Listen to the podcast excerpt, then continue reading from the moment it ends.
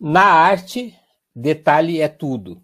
Todo cuidado é pouco em se tratando dos mínimos detalhes que lhe derem na telha. Veja o mestre, por exemplo, como se move, como se levanta, como sabe fazer bem as coisas, que todo mundo sabe. Mas há mestres e mestres. Nem todo mestre é próspero. Alguns cultivam artes sutilíssimas. Esses, às vezes, não têm nem apóstolos. São os últimos pioneiros, Livro não adianta. O dedo do mestre é sempre mais que o centro aonde aponta. Ou não, então. O poliglota analfabeto, de tanto virar o mundo, ver as coisas e falar os papos, parou para pensar ao pé de uma montanha. Assaltaram-no dois pensamentos, um na língua materna, outro em língua estrangeira. O primeiro fez a pergunta, o outro respondeu.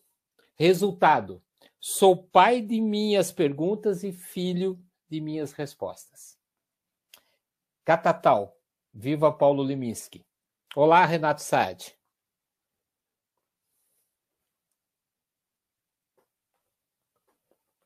O som, Renato? Opa, estamos sem som aqui, desculpa. Uhum. Estamos lá, estamos aqui muito, mais uma vez. Tudo bem, Paulinho? Voltando Tudo de bem. férias. Sim, Esteve animado. Terras catalãs, Espanha, né? Sim, sim. Visitou aí o País dos Sonhos aí, muita, muita novidade, né, Paulo? Eu estava na Terra Basca. Basca? É, do outro lado. Do outro o, lado. Saudei hoje o nosso convidado, que é uma pessoa, que é um amigo nosso, né, Renato? é, com uma das da, dos itens que eu mais estimo, que é Catatal de Paulo Leminski, né? Que é um, romance, que é um romance ideia. Ah, e, o nosso convidado, nosso amigo, ele é justamente isso. Ele é um, como Paulo Leminski, uma obra concreta, né? É, tem uma carreira concreta, né? Então por isso que eu é é, compartilho com todos hoje e recomendo a, a, quem está nos ouvindo a ler, né? é, lê, abre os pensamentos e leva a gente viagem afora. E o nosso convidado, com certeza, é um dos maiores viajantes desse mundo, quase um Marco Polo das pedras eh, mundiais, é isso? É, é verdade, é verdade. Hein, Paulinho, eu vou te falar que esse homem é naturalmente concreto, né? É. Não, eu tenho, dúvida, eu tenho dúvida se ele é concreto ou ele é ígneo. Ígneo. É, é uma rocha ígnea, né? Ou compactada, né? Vamos lá. É. Eu quero saudar a Bia, a Bia lá de Maringá, junto de é. pertinho de Maringá, de Moarama, lá Luiz Manuel Crivellaro Farinha, Francine Pisano, boa noite. Marilda, tudo bem, Marilda? Hoje temos a honra aqui de ter a família Sim. conosco, né? Paulinho, estão perguntando se você vai finalizar o livro. Ah, novidades. No final de hoje a gente comenta, né, Paulinho? No ah, final é... da live a gente vai comentar. E hoje nós temos um convidado especial que vai convidar o nosso convidado especial a entrar na sala, Paulinho. Vamos ah, lá. É, olha a surpresa. Com vocês a surpresa aqui, ó. É o nosso amigo Rodrigo Toledo. Olha só. Oi. Quer virar de lado tua tela aí? Consegue, Rodrigão? Agora. Estamos escutando bem aí, todos aí? Aí, agora aí, sim, estamos escutando muito bem. Agora tá widescreen, né? É, é, isso aí. É, aí. Põe os nomes aí. Eu, eu, quando quando esse, o, o, Rodrigo e o convidado de hoje estão, eu tenho sempre uma pergunta, né? Aonde que você está, Rodrigo? É, e, no, e, é, Espírito Santo. Ah, vai, então tá perto. Eu, eu nunca sei tô... se é Itália, se é Índia. Eu tô, eu tô, eu tô na, na Santo Antônio, eu tô na Santo Antônio Espírito Santo também. Ah, eu já. É, Santo Antônio Espírito Santo também. Então tá bom. Ah, então. Mas é uma pergunta que cabe aos dois, né? É onde vocês estão, né? Onde estão? E Paulinho, o, o Rodrigo é um grande amigo né, do, do Paulo, e os dois trabalham muito nessa área né, de revestimentos rochosos, e o e o Rodrigo vai, dar, vai comentar um pouquinho sobre o currículo do Paulo e um pouquinho sobre a amizade deles durante esses anos todos. É, a biografia não autorizada, né? É, essa é a não autorizada. é isso aí, gente. É, eu acho que para nós, o setor de rocha ornamental, né, é muito importante um convite desse, né, para um grupo né, de engenheiros tão repleto aí, para uma seleção de convidados que já passaram né, pelo, pelo projeto, né, e nos engrandece muito né, ser representado né, nesse convite pelo Paulo, né, que além de ser um engenheiro químico formado pela Faculdade de Engenharia, é membro da NSI, membro da MNT, presidente da Vonasa, consultor da Centro Rochas, né? fundou a DGG em 1985, ou seja, já passou um pouquinho de pedra pela vida dele, poeira nem se fala, né? como é. a gente gosta de dizer no nosso setor de pedra. Né? O Paulo é um cara que, no setor de rocha ornamental, praticamente aí nos cinco continentes, dispensa apresentação. Né? Quando a gente fala de Paulo de Avarov, né, a gente está falando é, dos melhores, dos mais importantes projetos mundiais que tem revestimento pétreo, seja em fachada, seja em piso, em qualquer outro tipo de lugar. Né, escreve para as mais diversas revistas aí, nacionais, internacionais. Então, assim, é uma grande honra para mim é, não só apresentar para os amigos Renato e Paulinho, mas apresentar o amigo Paulo, né, para que todos aí possam compartilhar né, da generosidade que ele tem em compartilhar o conhecimento dele, em estar tá sempre é, nos engrandecendo, né, com a experiência que ele tem de vida e profissional, né? Que tenha muito, muito, muito proveito a todos que estão acompanhando a live aí. Muito obrigado, Toledo. Antes de você se despedir aqui, olha quem está na sala aqui. Agora nós chamamos o nosso ah. amigo Paulo. É, esperava por essa, Paulo? É a primeira surpresa da noite. Opa, você está ficando cada melhor aqui, né? Renato, Paulinha, aí o Rodrigo lá é, em Cachu City, né? O pessoal brinca que Cachoeira é a capital secreta do mundo, né, cara? Então, é, não foi secreta, mas é, é muito legal. É, muito obrigado, né? Primeiro pelo convite, Renato, Paulinho, para participar, né? Dessa, desse bate-papo, né? Eu não considero isso uma live, mas assim, eu acho muito legal porque nós estamos entre amigos, né? Os quatro amigos, né? O, o obrigado, Toledo, pelo, pelos elogios, né? Acredito que não seja merecedor de, de todos eles, né? mas a gente tem uma história aí de, de, de mais de 42 anos no, no setor de rochas, né? Então, Nossa. isso, é, como uh, o, o, Rodrigo falou, né? Já carreguei muita pedra e a gente já comeu muita poeira aí pela estrada, né? Hoje está até um pouco melhor para você percorrer as estradas do Brasil, mas passamos aí um período bastante difícil no, no, no começo da carreira, né? Quando eu comecei em 79, né? Então era uma, era uma história. É, o Brasil era completamente diferente, né? E isso me remete, né? Hoje eu, hoje eu me considero uma pessoa assim é, apaixonado, né? Por, por, rochas, né? Sou assim é, tenho essa paixão de conhecer, de ver novos materiais e descobrir as jazidas, né? E interessante que eu não, não tinha nem ideia, né, é, é, pessoal, que eu ia fazer, ia mexer com pedra. É, eu fazia engenharia química lá na Faculdade de Engenharia Industrial em São Bernardo, né? Minha, minha ideia era assim, cara, eu quero ir para a Alemanha, meu negócio é, é mudar para morar na Alemanha, tinha esse sonho.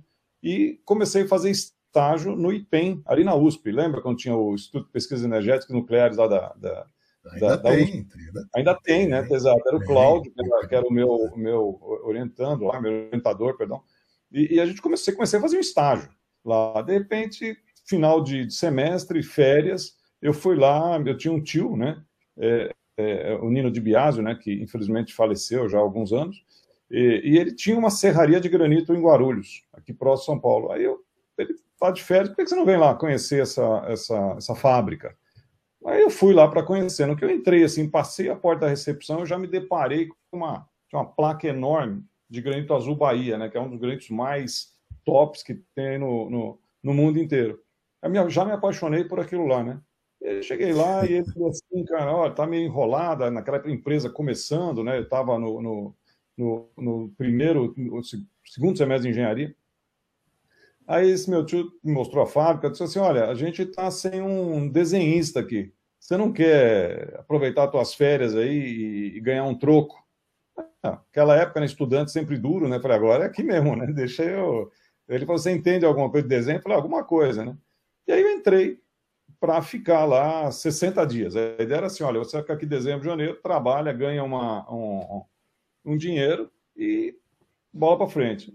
Passou os 60 dias, ele viu que a coisa andou, né? Que o desenho ficou legal, tinha feito escola técnica, né? Desenho. Aí ele falou assim: Pô, você não quer continuar aqui, não? Aí eu falei: Puta, meu, dinheiro é bom, né? Já como funcionário, eu vou largar o estágio e vou, vou é, embarcar nessa história. E fui passando, aí passei por departamentos lá dentro da empresa, era uma empresa pequena naquela época, depois foi crescendo. A gente conseguiu organizar, montar um departamento de PCP, né, começou a, a, crescer a empresa, né, começaram a buscar mercados lá fora, fizeram um acordo lá com a, com a, com a, com a Sumitomo do Japão para exportar os primeiros blocos de, de, de granito do, do Brasil, né? Então foi, foi um começo assim que terminei a faculdade e já estava trabalhando com pedra. E aí fiquei o resto da vida, né? Aí nós já estamos falando de 82, 83, né? Passei uh, uh, esse período ali na, na, na na, na, na, empresa, continuei com eles e surgiu, teve um, um, um, turning point nessa história toda, né, Renato, que foi é, o Brasil estava se preparando, né, as obras estavam se preparando para receber o boom das fachadas revestidas em rochas ornamentais. Então já se usava muito, né? Você vai nas grandes uhum. cidades lá, Chicago, Boston, Nova York, né? Todas essas mega megalópolis, todas elas têm os prédios revestidos é, é, com, com granito, né? Isso estamos falando ali do, dos anos é, 70, 80, já nos Estados Unidos, né? E, bom, o professor Gasperini, falecido grande amigo, que eu devo muito a ele, um grande incentivador, ele foi, é, ganhou concurso para fazer o projeto do Citibank na Paulista, né? Aquele projetão que tem na Paulista era uma referência na América, uh, na América do Sul, né? Era um grande projeto. Aliás, até tem umas fotos aí, Renato, se você. Nós vamos mostrar, é, vamos mostrar. Algumas coisas, a gente vai, vai passando e vai, vai, vai falando. Vamos, se vamos mostrar. Deixar, eu vou falando, falando. Não, falando. vamos lá. Primeiro, primeiro, se quiser saudar aqui, ó, Hélio é, Zapelon, não sei se é conhecido. Obrigado. Gabriel Jafarov, não sei se é conhecido. É, eu devo conhecer, né? Marilda. Também. Faz um Stone tempo. VIP. Stone VIP, Viviane. Tá, então o pessoal está entrando, gente. Convidem novos amigos aí. A Bia, né? Minha, minha noiva Bia, tá aqui bom, também, está lá de, bom, bom. Tá lá de Maringá, Opa. prestigiando aí o Paulo. O Paulo e a Marilda são muito queridos nossos, né? E a Francine Pisano. Que trabalha comigo já acho que 13 anos, arquiteta aqui do escritório, é, é companheira. Quem tá mais. A Marida tá dando um oi aí. É, tá. A Estela, Della Flora. Boa noite, Estelinha. Boa Estelinha trabalha com Tito Lívio. Gabinete, gabinete, gabinete Comide. Gabinete. E o Rodrigo veio só para saudá-lo. Ele tá, tá trabalhando ali e ele. Tá, ele fica à vontade, Rodrigo. O Giovanni lá, ele deve estar tá por aí, não tá, não, Rodrigo? Não, o Giovanni foi pro Pilates agora. Agora foi cuidar. Eu vim aqui porque é o seguinte: dois cabeludos, entendeu? Contra um careca, eu acho que você ia ser. Não, sacanagem, eu vou equilibrar essa história aqui. Então, eu vou agradecer o convite. Vou, vou exigir respeito dos cabeludos aí à nossa classe, entendeu? É, por favor, né? É, mas é dos carecas. É, do... de, de ninguém para defendê-lo, mas. É dos carecas que elas gostam mais, né? Não é assim é, que é, é... O Paulinho, eu acho que é, é, pela quantidade de fios de cabelo que, que ganha esse prestígio e notoriedade aí, viu? Tô, tô vendo aí. Não, na verdade é. é na verdade, cabelos. Esse na, verdade, é, na, na, verdade, eu sou o cara com menos prestígio aqui da, dos notáveis. É, o Paulinho né, tem cabelo. É. Mas você cortou, não cortou? É, eu, tô, eu tô mais moderado, né? É. Eu, eu, eu tô ouvindo os conselhos do Toledo. Só não vou virar flamenguista, né? Que meu lado botafoguense não permite isso. Tá certo. É, gente, é... a gente saiu fora da, da Libertadores para dar uma chance, porque senão o Flamengo é... não ia né? Então. É. Pois não, Rodrigo, fica à vontade. Viu? Ô, Rodrigo, tá, fica já de público Rodrigo. aberto, aberto o convite, né, Renato? Ah, para conversar com você num episódio, né? Então, como, como você com certeza não vai dar um não público, né?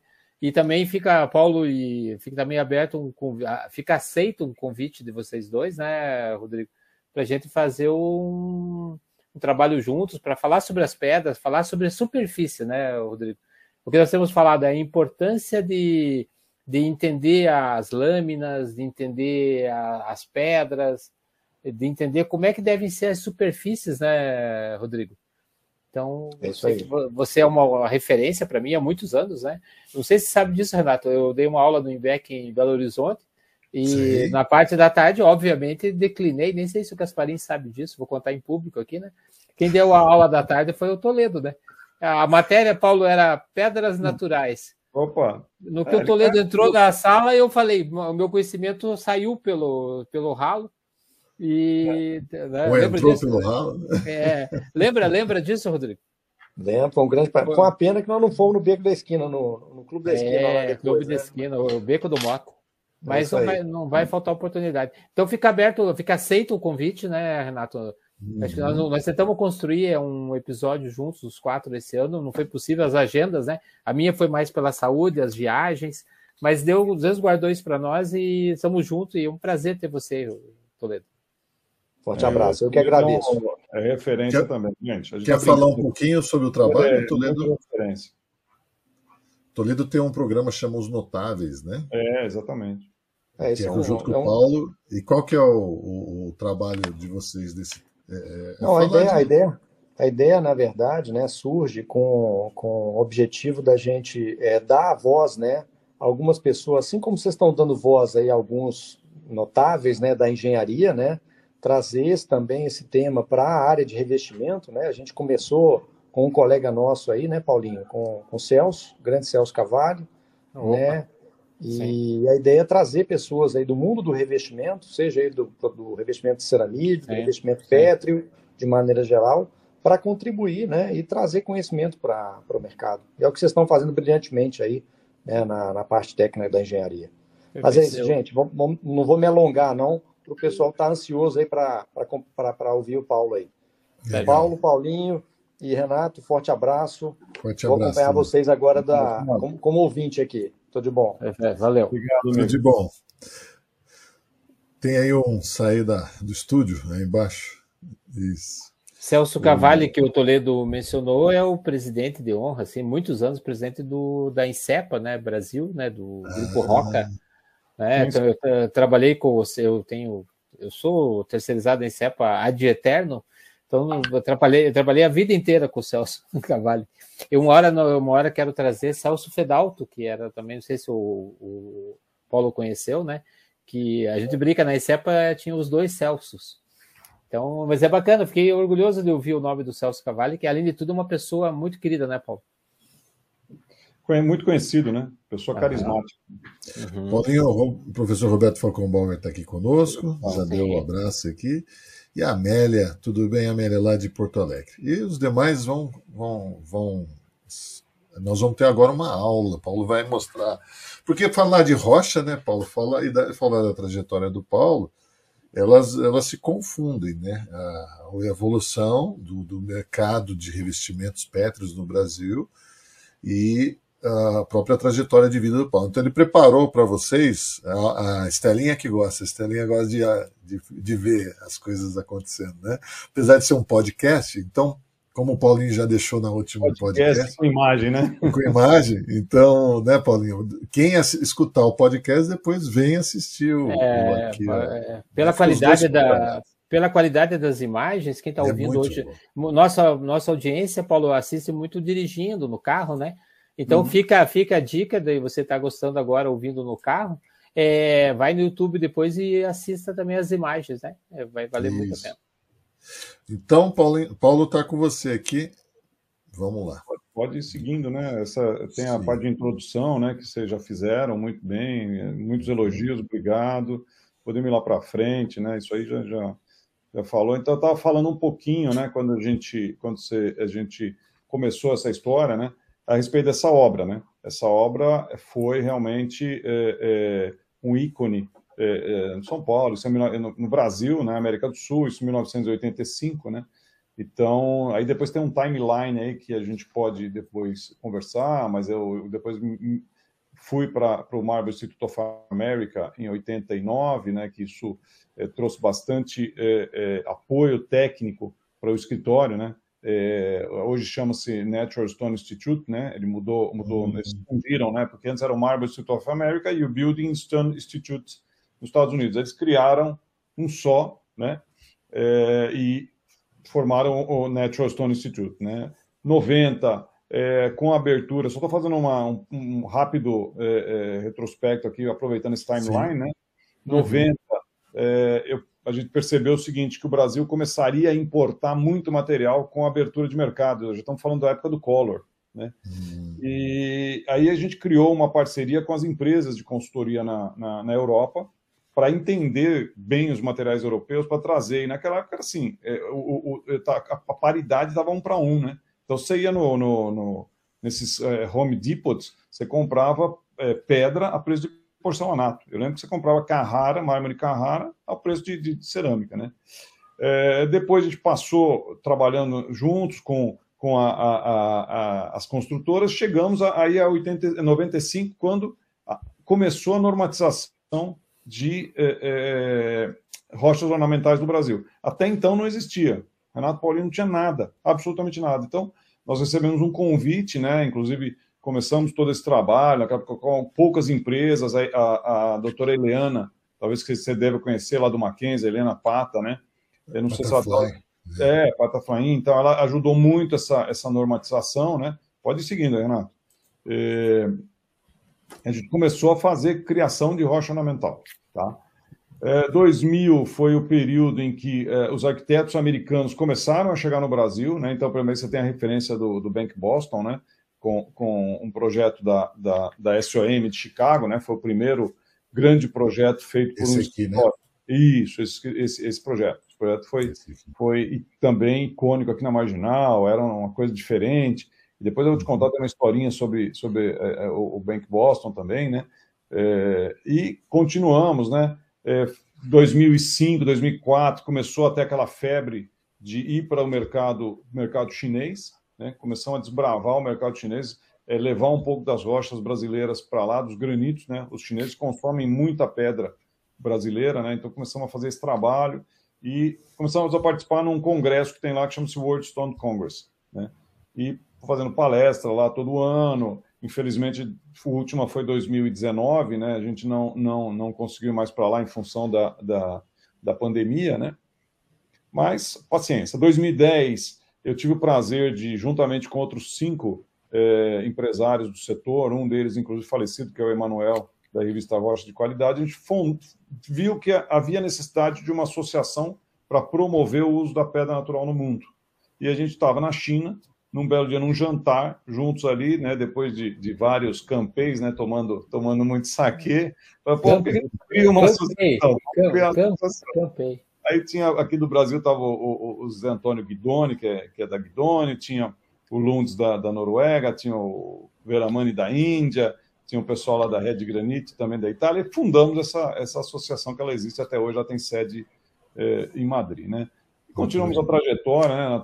Puta, passando, 2015, já fazendo vários projetos fora, fora do Brasil, né? E até é, é, o ano passado, quando é, acabei sendo eleito presidente da, da UNASA lá em, lá em Madrid, né? Assumi a, a essa associação, né? E é, começamos, a part... começamos a participar de um projeto chamado It's Natural. Eu vou falar um pouquinho sobre ele também mais para frente, que é um projeto é, do Centro Rochas, né? que é o centro, das, da, é centro que congrega as empresas exportadoras brasileiras para promover o uso do, do, das pedras brasileiras. Aí está fazendo palestra nos Estados Unidos, Europa, Middle East e vai em frente. Vamos lá, Renato. Então, só para a gente ter uma ideia do que a gente falava em 85, essa é a foto da maquete. E quando eu falo que o professor Gasperini foi é, um grande incentivador, né? Eu tenho o maior respeito por ele porque ele eh, me incentivou a, a, aprender sobre eh, rochas ornamentais, ele me incentivou a, a conhecer os processos para você desenvolver projetos para fachada de rochas ornamentais. Né? A gente não tinha nada aqui no Brasil. Então, a empresa que era essa empresa que era do meu tio, a Mar Minérios, ela ganhou o, o, o, o contrato, mas ganhou assim, né? Puta, maravilha, era o maior contrato de granito né, falado no Brasil em toda a época. Mas quando você ganhou o contrato, sabe aquele negócio aí começou, sentou todo mundo na sala do outro, chegou por Telex. Naquela época era Telex, não tinha fax ainda, era Telex. Chegou a fitinha do aquele negócio do Telex, aí um olhou para a cara do outro e falou: Bom, e agora? O que, que a gente faz? Agora ganhamos uma obra, vamos fazer a obra, né?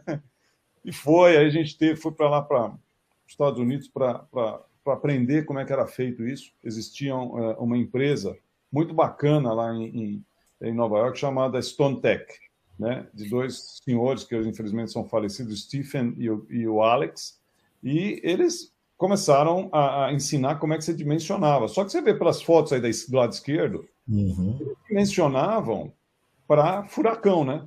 É, estética, dois parafusos enormes, esse negócio já deveria ter 8 milímetros de espessura.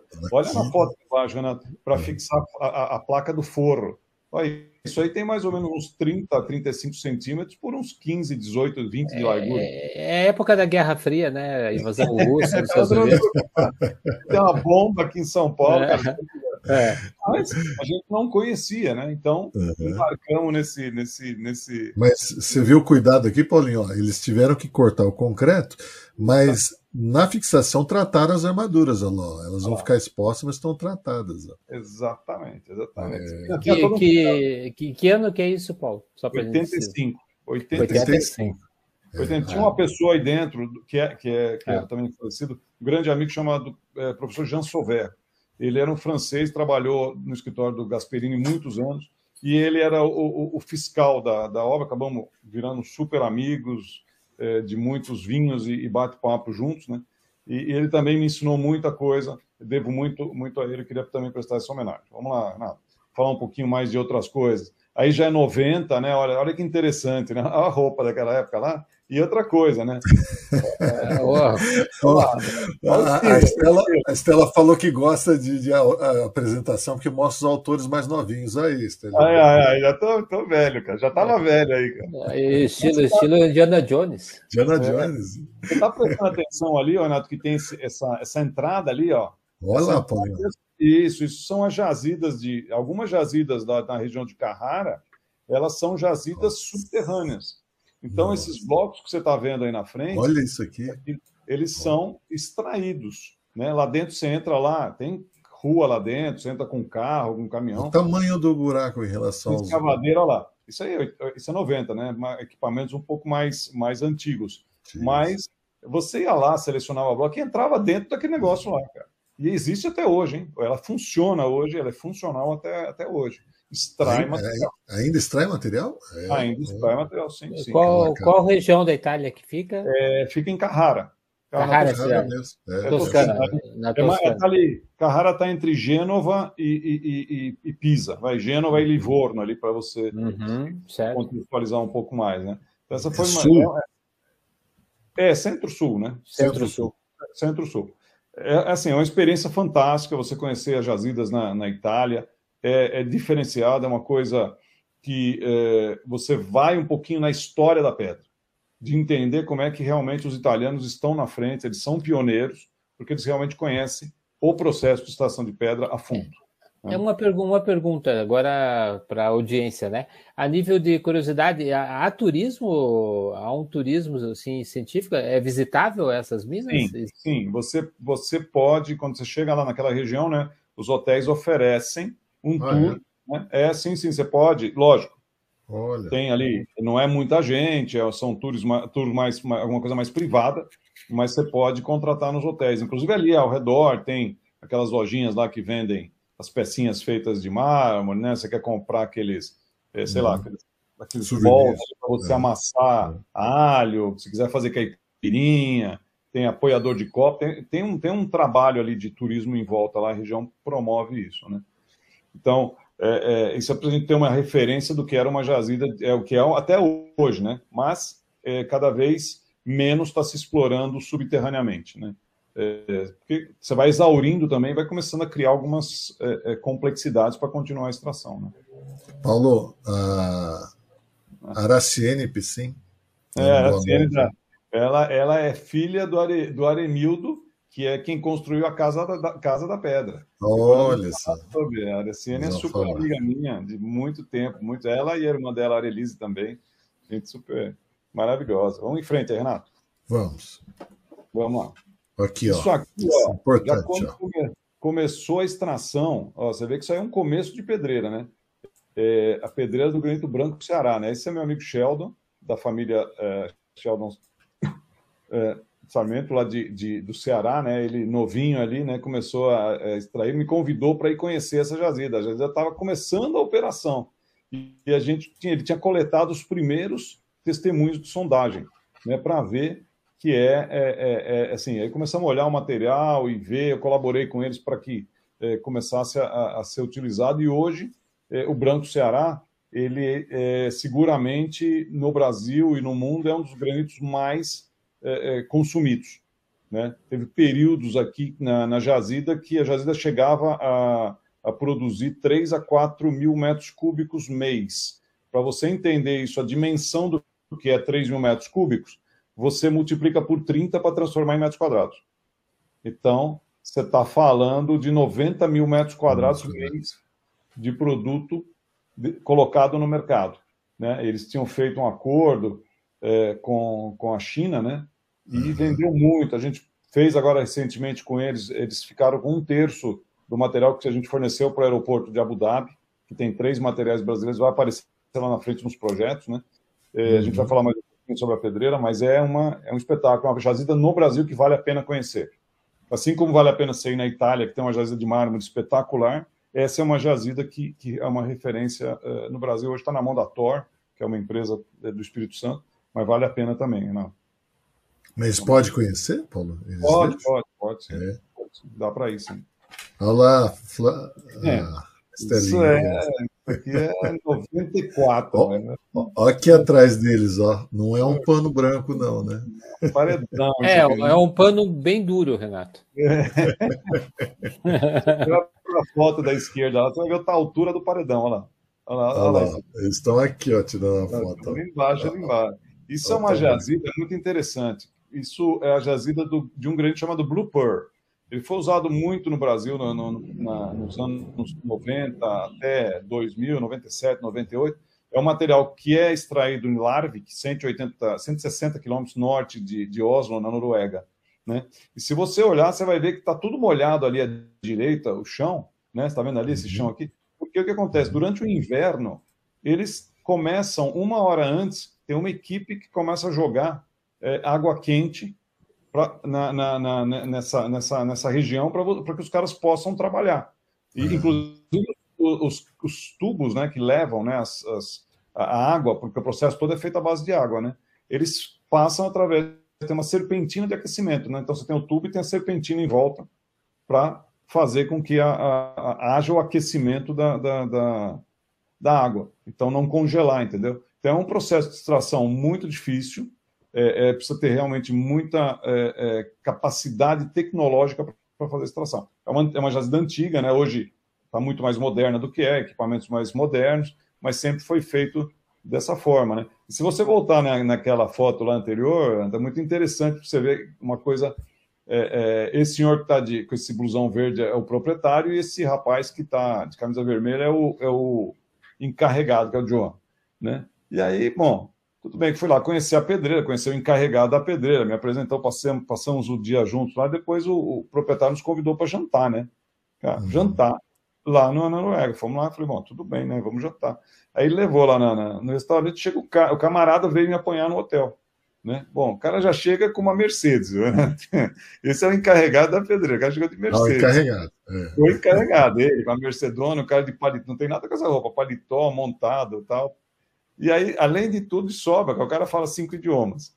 né? Então, você vê a, a- diferença que existia né, entre, entre você estar lidando com esse pessoal. E mais uma curiosidade sobre isso, né? Você vê como os italianos sempre foram muito espertos, né? É, a, a Noruega não, não, não atingia mercados externos. Então, o que que ela fazia? O que, que os italianos faziam? Iam lá, compravam os blocos levavam esses blocos para a Itália e diziam para o mundo inteiro que o material era italiano. Ó, Eles não falavam que o material era norueguês. Aí você, não, não, não. Tinha um camarada amigo meu até hoje, que era o Menegoli, que tinha o maior depósito desse material lá na, na Itália, né? Ele, depois que eu vim a descobrir, né? Falei, não, não é possível. Comecei, comecei de cá, de lá, e aí começamos a descobrir que o material não era, não era. A, a Moreda de São Paulo fez várias obras com, com, com, com esse material, trouxe para alguns projetos. Usou-se muito lá em Porto Alegre. Tinha uma construção chamada Pila Guarita, em, em, Porto Alegre. Ela usou muito, fez muita fachada com esse, com esse material. Mas é uma coisa interessante, né, para a gente. Como é que é o nome dele, Paulo mesmo? Do, Blooper. Do, do material. Ah, uhum. Blooper. Você, você, quer dizer então que os italianos fizeram com esse com essa rocha igual o, os portugueses fizeram com o bacalhau da Noruega? É mais ou menos isso aí. tipo, é, disseram que era deles. Eles são espertos demais. É, eles mandavam a matéria-prima e, e, lá na Itália que fazia a, toda a, fabricação, o preparo. É? Ex exatamente, saía de bloco lá e levava para a Itália. E, nem, e a Noruega nem é considerado terceiro mundo, hein? Igual ao Brasil. Extração total aí, na cara dura, né? Vamos lá, vamos lá. Mas então. são empresas norueguesas né, que vendem, isso. né? É, isso é uma empresa norueguesa. É, é Lunds, hoje está na mão da Lund, né, que é uma grande empresa. Essa já é a mesma aquela jazida que eu te mostrei lá em, em, em, em 92, aqui já hum. começou a tirar. Você prestou atenção que lá a gente estava no nível de cima, que era aquela, aquela capa, né, onde a gente começou a coletar os testemunhos, né? Tá? Aí isso já é, cinco anos depois, já tinha baixado e começou a ter uma extração efetivamente é, dentro da jazida. Muito empírica, você vê que essas bancadas caindo, todas elas é, acabavam quebrando, o processo é. era por martelete, olha lá, do lado esquerdo ali, Aqui, você vê né? A paz. Hoje, depois vai ter um vídeo aí na frente que vai mostrar a mesma jazida, para você ver a transformação depois de 92 para 2022, né? É, e é muito legal, né? Esse aqui é o cara do sertão, olha lá. Esse é o cara do sertão, mas estilizado, né? Estilizado, é, estilizado. estilizado. Você sabe que lá na pedreira eles, eles só ficam com, a, com, os olhos de fora, né? Porque é muito quente. Ali, muito quente. É, se você pega 50 graus ali brincando, é assim, é normal. Verãozão ali. E, e, é muito claro, né? É bem. Claro, tem, tem muito reflexo, não tem? Você não consegue enxergar. Tanto é que se você vai fazer a marcação de blocos, né? O que, que o pessoal que marca bloco faz? Ou eles vão logo de manhã, 6, 7 horas da manhã, ou vão 5, 6 horas da tarde. Ninguém marca bloco na hora do almoço, porque você não consegue enxergar os defeitos. Hum. Você, é, é tanto, tanta claridade, tanta claridade, que você olha o bloco assim, você está vendo embaixo os blocos, você não consegue enxergar onde estão os defeitos. Então precisa estar tá menos, menos insolação, né? É, é, para você poder é, é, enxergar a, se a pedra está com defeito, que os blocos têm as, as, problemáticas, né? tem as trincas, tem as manchas, né? Então você faz isso sempre nessa jazida, ou de manhã cedo, ou, ou, ou, ou no final do dia. Isso é um corte, né, Paulo? É uma fita de. É, isso corte. é uma bancada que caiu, né? Você vai ver do lado na foto do lado esquerdo, que eles estão. É, esse é o trilho, né? Tá vendo? Eles estão com o trilho ali, estão perfurando para transformar nesses blocos menores que aparecem na frente. Tá vendo? Esse lado esquerdo aí você vai ver esse bloquinho aí na frente. Aqui, né? Não, mais pra, aí, aí, aí para baixo agora. Isso aí, ó, tá vendo? Esse aí. Aqui. É. Então, o que acontece? Esse bloco, na verdade, é um bloco de 30 toneladas, né? Que é 2,90, 1,90 por 1,60. Então, esse bichinho aí pesa, pesa 30 toneladas, cara. Agora, uma, Tem uma bancada... pessoa aqui, ó. ó é, lá no fundo. Lá no fundo você vê isso. É, isso é, a gente tomar a dimensão. Hoje, as bancadas que são derrubadas, você vai ver no vídeo, são de 30 metros de altura.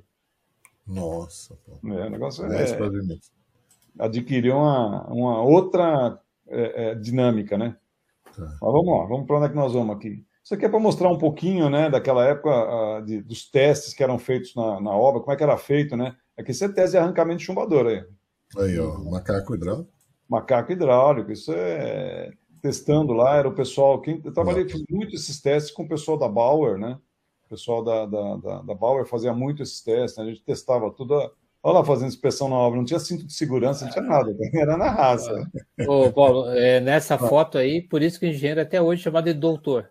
Exatamente. É, é, olha a elegância, né? Elegância, é, olha lá o sapato limpinho, polido. Não, e, e, todo lustrado, né? E a pedra aqui, ó, fixada. Nossa pedra, hein, Paulo?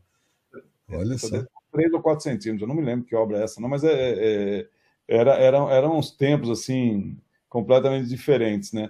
Era muito mais. É, você fazia as coisas muito, com muito menos, é, é, talvez, cuidado, né? Hoje você, no sentido da, da, da segurança, né? Hoje segurança. você pesa muito mais isso, né? Nós estamos falando de mais de, de, de 20 anos atrás, né? Pessoal, uhum.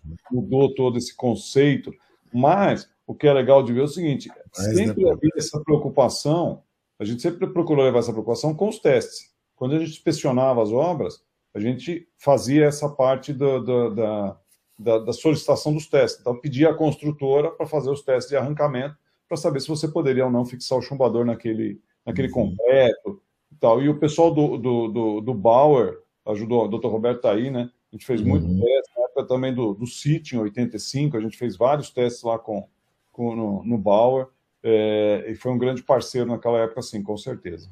Deixa eu, me permita então uma, um contexto normativo.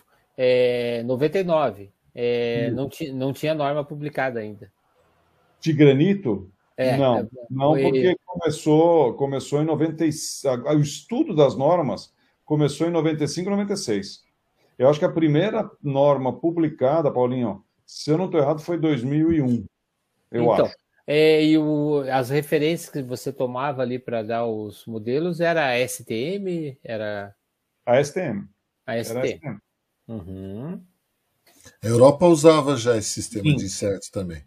Já, já usava. Só que usava. era diferente, porque, por exemplo, a, os Estados Unidos, né, eles tinham uma, a, uma conceituação seguinte: para eles, todas Sim. as fachadas é, tinham que ser rejuntadas. E eles usam isso até hoje.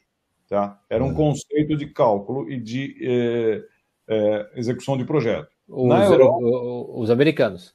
Os americanos. Os europeus, principalmente os alemães, eles não gostam de fazer rejuntamento. Eles não fazem rejuntamento de fachada. Então, é, tem muito mais o conceito da fachada ventilada.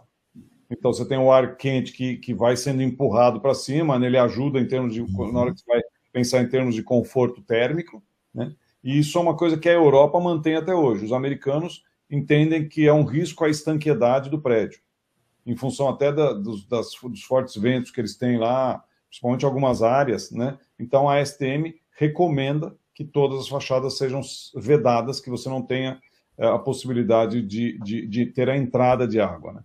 Isso com, sela, com selantes, né? Com selantes. Com selantes, sim, sim. E aí você tem vários é, possibilidades de selante, tem o duplo selo no encontro com o cachilho, né? E, e, e, sem contar o seguinte, né? Que hoje você vê nos Estados Unidos se usa muito o sistema unitizado. Então, pedra, cachilho, vidro subindo, tudo isso, né? Então, eles têm realmente uma preocupação com a estanqueidade, né?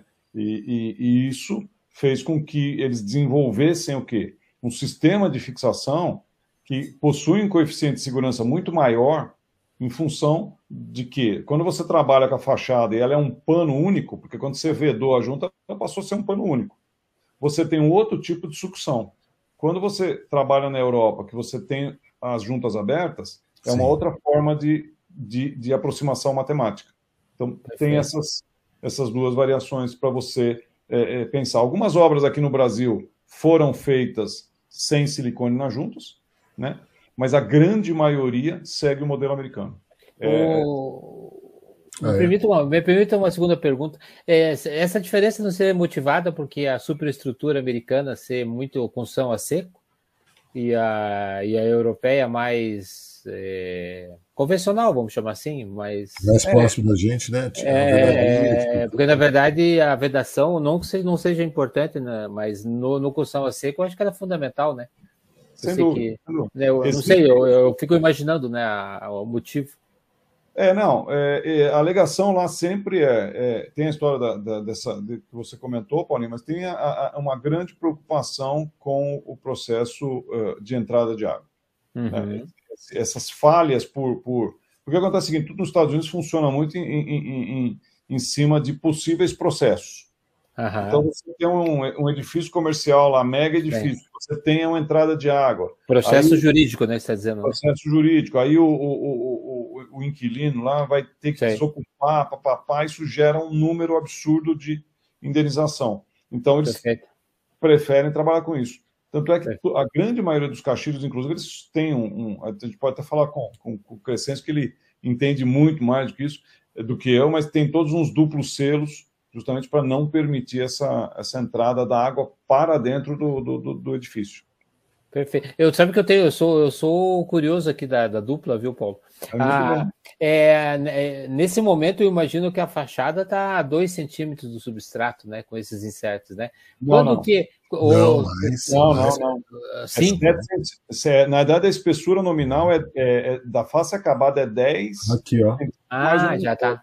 Ah, não, tá. É. Então tá mais, tá mais, né? Tá mais, ó. É que deve ter uns 12, né? Não? Então, então é, na verdade, é, o, mesmo, é o mesmo conceito da ventilada de hoje, né? Sim, os 13, sim. Os 13 centímetros, né?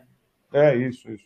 Então, modo, então essa, essa era a pergunta. Em algum momento ela foi esse, essa caixa de ar ela foi aumentando que você presenciou ou ela sempre partiu daí? Essa era a pergunta. Não, sempre o conceito foi é, 10 centímetros mais ou menos dois para corrigir o, o, os possíveis desaprumos. O então, que acontece é o seguinte é o seguinte: hoje é você tem algumas é, peles de vidro que estão aí sendo jogadas 16 centímetros para fora do prédio. Tá? Em função do perfil, esses prédios mega é, é, é, altos estão sendo construídos lá em Santa Catarina, né? Então você tem ali uns perfis para colocar a, a, a, pele de vidro que afasta 16, 15 centímetros. Então o sistema de, de fixação da rocha, naturalmente, ele sofreu uma adaptação e hoje você pode fazer. Eu quero fazer 20 centímetros afastado da fachada, eu faço. Eu posso trabalhar com dois prumos, né?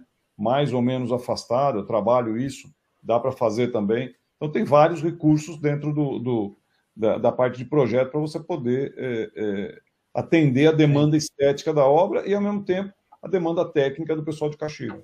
O gabarito hum. arquitetônico, né? A, Exato. A... Uhum. Perfeito.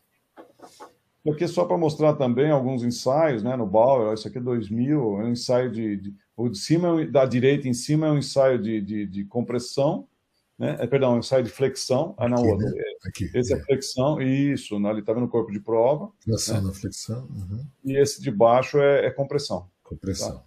Compressão. Aqui é um teste de tanquedade que a gente participou, se, se, fez e se faz muito, né? Esses testes de, de uhum. tanquedade, ali medindo, né? Toda essa, essa é uma fachada que a gente fez em, aqui em São Paulo. Isso é lá no IDEC, né, o Renato? Você me corrigiu. É, IDEC. Uhum. é IDEC mesmo. É. E, é, e isso aqui, esses deflectômetros, é para é, é, ação de vento, né? Para medir. Ação de vento, isso. É uma composição de estanquedade, né, ação de vento, para saber se tinha algum tipo de é, flexão, né? Algum tipo de, de deflexão na, na deformação na, na, na fachada. Uhum. Com entrada de água, né? Com entrada de água. Você fazia os dois ao mesmo tempo. Você fazia a, a de, deformação com entrada de água. Uhum. Eles têm umas caixas, Paulinho, que eles. É, toda vedada, né? Ele vem em caixas certinho aqui, assim, nesse quadro, nesse pórtico. E aí ele, ele lança é, vento e água, né? em função do mapa de isopletas do Brasil, né? Exatamente. Na é. região que ele vai estar instalado, ele já tem a pressão do vento, tem a, a intensidade de chuva. Você sabe que a norma de argamassa vai vir assim, né? A 13749. Vai ser em função do índice de chuva dirigida do Brasil. Está sendo atualizado. É, vai ser bacana, viu? Projetar argamassa vai ser difícil agora, viu, Paulinho? Oh, eu vou, eu é. vou ter que aprender a falar isopletas. Como é que é iso? Isopletas. Isopletas. É, vou treinar bastante, né? Você sabe que esse ano a gente conseguiu liberar a nova norma para revestimento de fachada, revestimento petro em fachada, né? Saiu hum, em janeiro, né? É. Foi publicado em janeiro, o dia qual, 15846. 846, né? Isso, isso. Isso aí já, já é, olha como é eu estou te falando, coleta. Da, na, hoje as empresas mandam os corpos de prova para uh, uh, o IPT, né? Assim, desse aí, tamanho? Aí, não, então, hoje, então, naquela o que você fazia? Você coletava um, dois cubos de 15 por 15, de 30 por 30 por 30, você está vendo que está escrito ó, BB1 e BB2, né? Não é. Big Brother, não, é, é. Bank Boston 1 e 2, tá vendo? É por, porque o que acontece? Você, quando você vai fazer os ensaios, você tem paralelo e perpendicular ao, ao veio da corrida da pedra. Uhum. Que a gente chama. Então você precisava ensaiar, você precisa ensaiar nos dois sentidos para saber onde você tem maior resistência à flexão, onde você tem maior resistência à compressão. Então você ia lá, recolhia dois bloquetes de 30 por 30 e testemunhava isso, né? né? E mandava para o IPT, né? Aí você havia todo um timing para você fazer isso. Hoje, hoje essa loucura que tem a vida da gente é, é muito dinâmica. Então você não tem o tempo, porque você tinha, olha lá, tá vendo? Na foto da esquerda você vê o cara tinha acabado de, de, de tirar esses, esses cubos, né? Uhum. se eu não me engano, acho que foi na jazida de um granito cinza ali na região de, de, de Cachoeiro Itapemirim. Entendeu? Isso foi feito. O, o, Bank Boston tem uma curiosidade, Ana, que é muito interessante. Quando o projeto chegou aqui no Brasil, Cinza Castelo, o, o projeto veio da SOM. E a, o projeto, a fachada é granito branco e preto. A SOM ah, veio, é? É, veio com a seguinte especificação: granito Black Zimbabwe, né? E veio com o branco Blue Pearl dos Estados Unidos. Hum. Aí o foi a Rotif que estava construindo. Eu conheci o Alex, que era o, o CEO do banco naquela época, né? Ele fez uma reunião, chamou o arquiteto e falou assim: Meu, não é possível que no Brasil, com 600 tipos de granito, não tenha um branco e um preto que atenda a sua demanda. tem, corintiano tem de monte aqui. Ele fala assim: Eu não vou pagar royalties para americano para trazer granito dos Estados Unidos para usar numa fachada no Brasil. Não tem o menor sentido. E aí ele falou: Paulo, eu, nós vamos pesquisar o que tem de granito branco e preto. Aí nós corremos as jazidas, foram mais de 15 materiais que foram ensaiados pra, de branco, mais uns seis ou sete granitos pretos, até que se chegou ao, ao branco Ceará e ao granito preto São Marcos da Paraíba. E foi feito com material nacional. Você ter ideia de o que o Brasil tem de riqueza mineralógica, a gente vai falar um pouquinho, né? Mas só para a uhum. gente ter isso na, na e, e, a economia é de que monta uma economia dessa? É, de não trazer, uma, de não trazer o americano e usar o nacional. Ah, é absurdamente grande, absurdamente grande. Uhum. É um Você tem que trazer, né, Paulo, de fora. Não, tem transporte, tudo, né? Mas dá uma, dá uma. Já é complexo, né? Dá uma, dá, é óbvio, dá uma super diferença, né? Ah, e mega diferença. E aí você vê, por exemplo, essa foto aí já de 2006, né? Para você ver como era isso era uma jazida que hoje quase não existe mais, são jazidas de matacão. Matacão o que, que são? São aquelas pequenas bolas, né? Pequenas entre uhum. aspas, né? É. Aonde você é. Só que essas são as que de superfície que ficam lá jogadas, né? É. Mas tem umas bolas ali que dão 200. Na foto da esquerda talvez mostre aqui um pouquinho melhor. Tá vendo? Ó, isso aqui é um, é, já é um pedaço de um matacão, né? Então essa, essa bolota aí talvez você consiga tirar 50, 60 metros cúbicos. Hum. Então era muito artesanal naquela época, né? O Brasil ainda tinha algumas jazidas que viviam dessa forma. Então o camarada ia lá, né? Dava o que a gente chamava de fogo raiado, né? E dava um fogo para abrir e saber se a pedra era boa ou não era, se a cor era adequada para o mercado ou não era adequada para o mercado.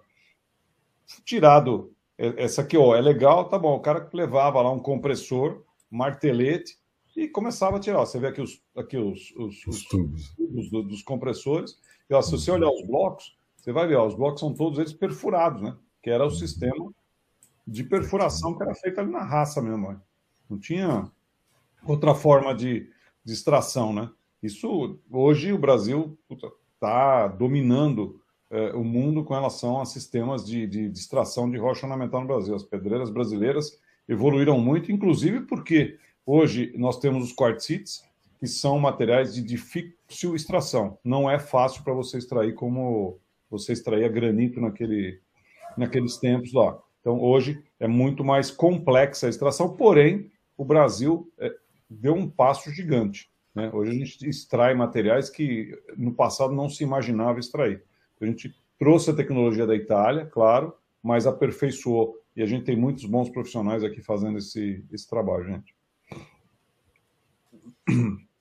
Isso aqui só para contextualizar, né? Isso é uma viagem naquela época que se importava ainda muito, né? Você tinha um câmbio mais ou menos é, é, razoável é, entre Brasil né, e Europa, Estados Unidos. Então você trazia muito, né? O, o mercado naquela época consumia muito mármore italiano, né? Eram os mármores da Itália vinha o Carrara, basicamente, o Botticino né, e, o, e o Rosso Verona.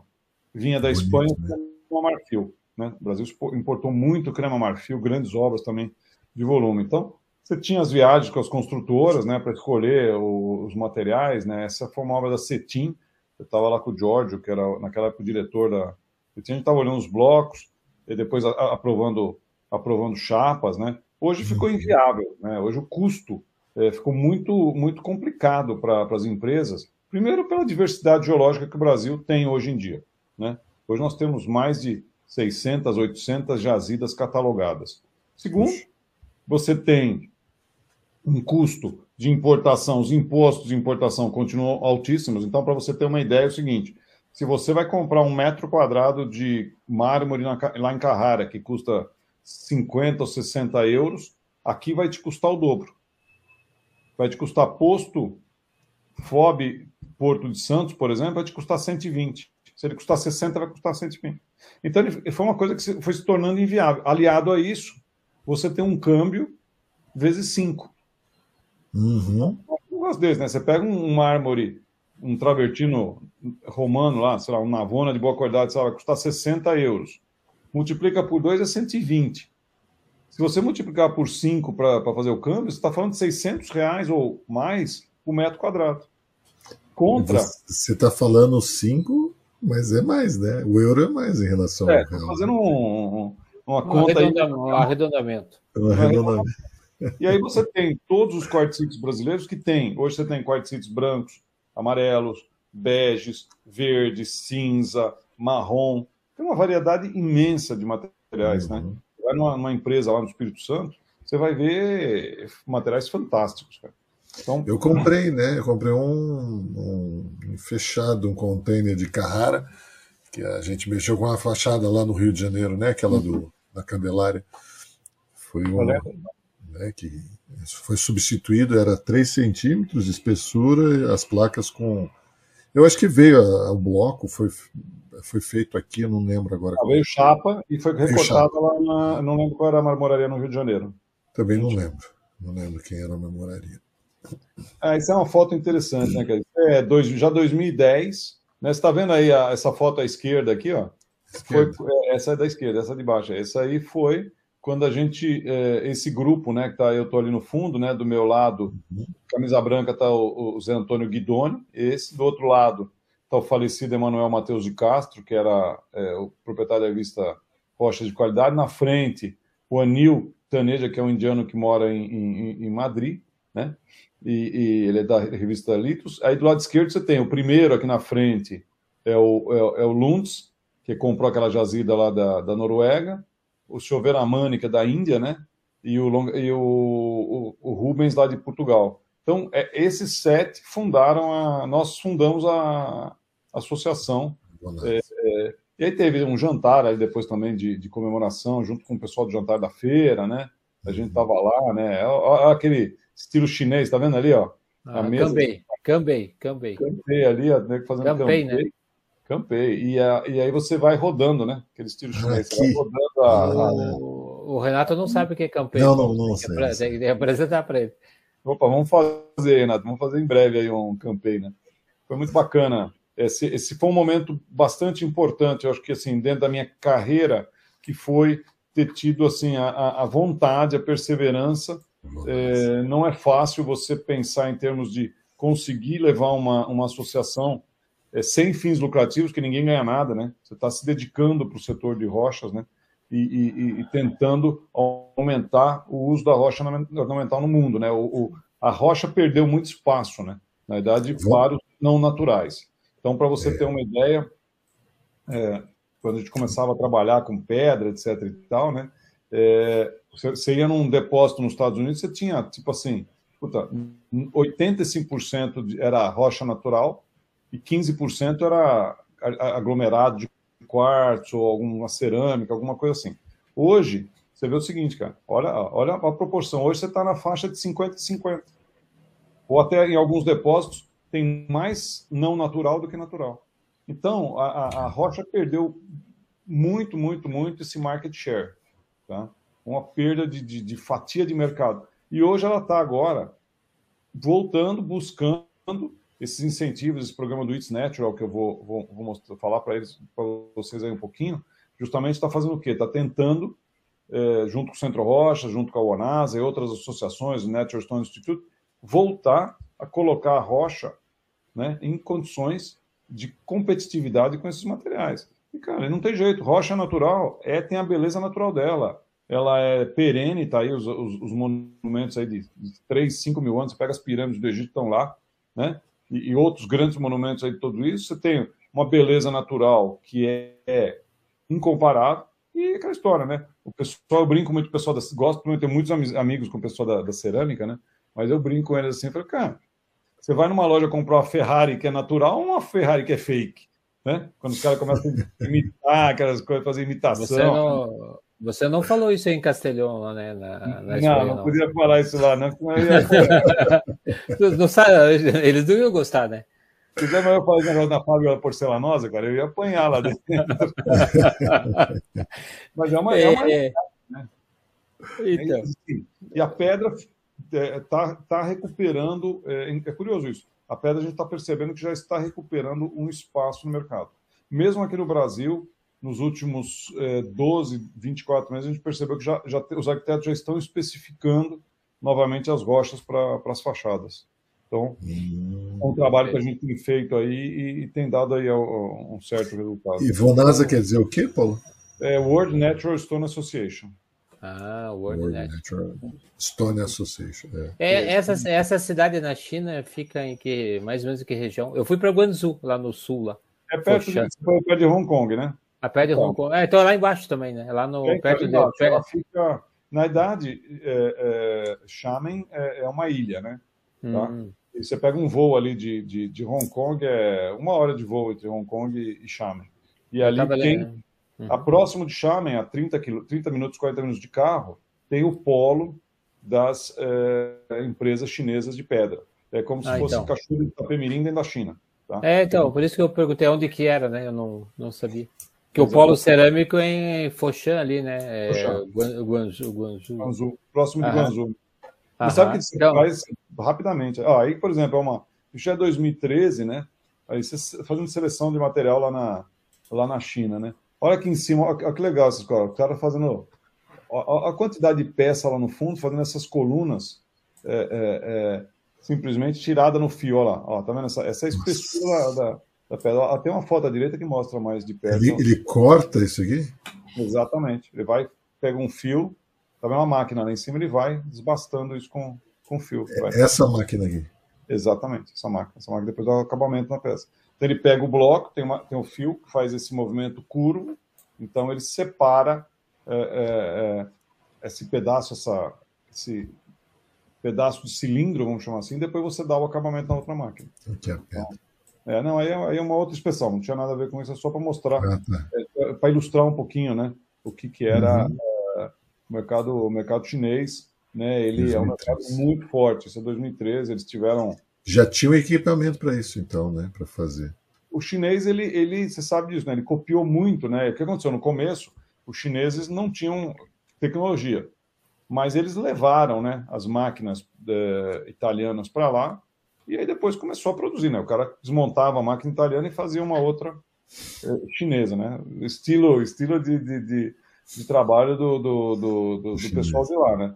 Então, essa, vamos dizer assim, o conceito tecnológico da máquina, a idealização da máquina era italiana. É italiana sempre, né? E aí tem, hoje não, hoje, por exemplo, se você tem grandes empresas chinesas que desenvolveram tecnologia né? Nós estamos falando de 2013, hoje já é 2022, quer dizer, 10 anos depois. Uhum. Hoje tem empresas como uma Ikeda, que é uma grande empresa produtora de teares, máquinas para ilustração, para polimento, que puta, tá lá top, top de linha, fazendo competição para máquinas italianas. Mas ainda continua sendo barato. Então, tem algumas coisas que ainda vale a pena importar da China. Porque as máquinas é, que tem muita é, é, assim, o que, que acontece? Quando você começa a falar de máquina com muita tecnologia, né, você tem que buscar uma máquina italiana, que ali você tem um software muito bem controlado, toda essa, essa parte é muito importante dentro da, da máquina.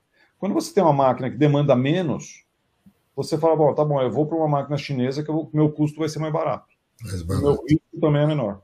Agora, quando você começa a mexer com componente eletrônico, que depende de ajuste fino, etc e tal, é melhor você trabalhar com uma máquina. É mais ou menos, Paulinho, você que entende bastante dessa história de, de, de, de, dos, dos, aglomerados de quartzo, né? Você conhece uhum. bem os produtos feitos pela Cosentino, pela Stone, é, pela, pela é, a Ariosteia, né? Ariosteia, todos esses camaradas que fazem isso. Isso é o que eu falo que é o pessoal que tem pedigree, tem controle de qualidade, você tem garantias, etc. Tal. E aí você tem os produtos que são fabricados na China. Tem alguns produtos bons que são fabricados na China? Tem, mas há outros, a garantia, né? A garantia sou né? É complicado, né? Então, é mais ou menos isso, dessa forma que funciona o mercado. Mas. É, é eles fabricam basicamente, como no, na cerâmica, todo o leque, né? Só que, como eles dizem, os compradores compram o que querem, né?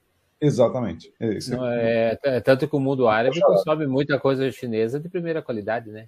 Pelo que eu. Mas eu tem, tô, né? Eu estou falando pelo que eu conheço, o mercado cerâmico, né? Não conheço o mercado de pedra, Não, né? mas é, é, por aí, vai muito nessa. Uhum. Essa, foto, essa foto é 2015 para aquele projeto da Camargo Correia lá, o, o Bion, né? Aí uhum. tinha aqui um protótipo da parede, né? Do lado esquerdo, tá vendo? E aí. Aí é isso que é subir na vida, Paulo. Exatamente. É. Eu tava bem de vida ali, ó. Olha lá, olha lá. É, ele, tem que, tá, ele, tem que, olhar de cima, Paulinho, olha lá. E, é, isso é, é, China? É, China? É China, China. Na verdade, a camisa, a camisa vermelha é para fazer uma média, né? A camisa é, vermelha lá. Cara lá. Você tá vendo esse, essa, essa, foto aqui? Na verdade, era um, um protótipo de um pedaço de um lobby ali do, do projeto da Camargo Correia, aquelas duas torres é, desenhadas pelo, pelo PL lá de Nova York, né? E aí você precisava simular, né? Como é que você simula, né? Você não consegue colocar as pedras em pé. Então você sobe, né? E faz a inspeção de, de na, na, na, posição invertida, né? E te dá uma visão uhum. muito legal. Mas lá não tinha equipamento, né? Então como é que você faz? Bom, hoje você ah, pega. Você foi, você foi levado para observar o painel, é isso? É, é o painel, Paulinho. O painel vai na vertical. É. Não, não pode erguer o painel, ergue o observador. É o observador. Muda, muda o referencial, né? Bacana aí, ó. Essa foto é dessa maquininha dele aqui, ó lá. É. Sensacional. Não, mas é legal a gente ver. Isso é muito legal, né? É, Isso é a vida, a vida é como legal. ela é, né, Paulo? Não, é, porque hoje você vai, por exemplo, você vai na Itália, é, você tem hoje, dentro dos galpões, né? Ele já tem até uma cestinha específica com um negócio com cinto de segurança, para você subir, sim, sim. proteção. Você vai aqui em Vitória, por exemplo, você vai lá na, na, na Brasigran, né? Na Brasigran também, a gente faz muito dry lay lá, né? Eles têm lá uma, uma, uma, uma espécie de uma cesta, né? Você entra com uma portinha, tal, com toda segurança, você olha de cima. Mas ali era na aquela história, né? A vida é, não, mas, é. mas veja, isso é antes da pandemia. 2015 não é tanto tempo. Eu fui para a China em 2013. Então, não é, não é tanto. É, sabe que essas curiosidades, só rapidamente, né? Eu não sei se foi para a Índia, para a Índia lá ver também, né? já foi, né? Então, na Índia, lá em Morbi, Renato, ah, eles estendiam o porcelanato para que um prático viesse e ele tirava o sapato e ele andava por cima dos porcelanatos, assim. Daí ele liberava pelo caminhar em cima das placas. Ah, é? É, daí me perguntaram o que, que ele classificava, né? Daí eu, como é que eu vou saber, Paulo? Eu falei, de certo, ele, eu, eu acredito que ele levita, né? É, ele faz uma levi, né, Paulo? Ele vê a energia do, do polimento, né? Não, mas veja, claro, é, mas a gente fala isso porque é adolescente, Renato. A gente na hora pensa essas coisas. Mas essas são civilizações de 5 mil, né? Tem 5 é. mil é. anos ali, né, Paulo? É, é, assim, é, eles é, são, são grandes trabalhadores. São. Você, não, trabalham muito, muito lá. Não tem essa conversa, não, cara. O cara trabalha de domingo a domingo, estão sempre solícitos, dispostos. no começo foi uma relação. esse período aqui, cara a gente estava fazendo sobra da, da, da, da, Camargo, né? Eu saía daqui, ia para lá e, e, o arquiteto da, saía de Nova York, a gente se encontrava em Hong Kong e ia para lá inspecionar esse negócio. Bom. Durante três anos, acho que eu fui umas 12, 13 vezes para a China. No começo, a comunicação era difícil. Né? Você falava, o cara dizia que não entendia, não fazia, tá? mas depois a coisa conseguiu engrenar, né? Gente, Criou confiança, né? É, é. Confiança. Nós contratamos um interlocutor lá que já tinha morado na, na Espanha há algum tempo, né? Então, isso amenizou a, a, relação. Mas não é uma coisa muito simples, não, de você não, ficar com os caras, não. Eles são. Isso aí e também é outra. E é longe, né, Paulo? E é bem longe, né? É. Imagem. Olha, é só para a gente ver uma coisa, como é que é as coisas, né? Você está vendo o que está marcado nesse. para baixo dessa fita crepe aí? Ah. Isso é o que o arquiteto. Isso é um outro projeto. É o que o arquiteto americano recusou. Ele não aceitava essas coisas que tinham dessa parte para baixo. Então você está vendo essas manchas escuras, ele não queria. Aquele veio esbranquiçado mais grosso que estava ali do lado daquela, daquela diagonal, não na diagonal, ali em cima. Eu, isso, aí não quer esse veio branco, tá certo? É, aí você tem que administrar essa galera da arquitetura, entendeu? E aí, tá, era assim, ele falou, ah, é isso que eu quero. E aí virou, ó, esse é o dry lay feito lá na fábrica da Anro, na Itália, né? O que, que é dry lay, Paulo? Dry lay é você colocar as placas todas no chão, tá? Tá vendo? Tá vendo que é, é, é, é como se você fosse fazer o assentamento dela seco. Tá. Então, é elas um estão... painel, um painel. É, só que elas estão exatamente na posição que, serão instaladas. Não, hum. elas serão instaladas. É, vai ser numerado? Vai ser numerado? É, numerado. Veja, como o material tem veio, ele tem dois processos. Ele tem o um processo da numeração, você numera o painel, e a posição, para que você não, não tenha o risco de ter uma inversão de posição. Então, o que, que acontecia? Esses dry lays, né? Naquela época lá, você fazia isso pessoalmente. Hoje a gente já evoluiu, né? Com os drones, muitas dessas viagens já se evitaram. Porque, por ah, é? exemplo, é? isso era 2017, né? A gente não tinha esse domínio da tecnologia do drone. Hoje não, hoje você pega um painel desse aqui, você passa o drone, assim, em vários níveis. Você pode passar a um metro, dois metros, três metros. Ele gera as imagens, o pessoal manda aqui para a gente no, no Brasil, né? E você tem a possibilidade de parar o filme, aproximar, né? Tem todos uhum. esses recursos, né? E aí você faz a, a seleção, porque o dry lay é feito para quê? Quando você está lá em cima, você fala, ó, essa, essa e essa peça estão de desacordo com o, o, o padrão padrão pelo arquiteto. Tira fora e substitui. Hoje você faz isso com, com drone. Você não online, precisa... online, né? Você pode fazer online ou você é. pode receber o vídeo. Receber. Isso, isso foi uma tecnologia que foi desenvolvida com a história da pandemia. Uhum. Porque quando teve o bloqueio e não podia viajar, bom, como é que resolve? Puta, para, pensa como é que faz. A gente tentou no começo com os vídeos, aí não dava certo. Não dava certo com os vídeos, bom, vamos tentar com os drones. Aí, aí veio a ideia de fazer com drone. E aí hoje funciona muito isso aí, a gente tem feito muita coisa. Claro que, obviamente, não é a mesma coisa, mas você tem 95% de, de assertividade, né, Paulinho? Uma coisa é, assim. Muito... A, live das pedras você fazia, então. Exatamente, a fazia um, um live. Né? Os caras. É cara lá, e aí, cara, é mais complicado, né? Porque... O, nome da, o nome da live era Rolling Stones, Renato. Rolling Stones. Rolling Stones. Rolling Stones. Vamos lá. Né? Chamei de dry layout diverso aí de 2018 a 2022. Por exemplo, são algumas obras já feitas aqui no Brasil, tá vendo?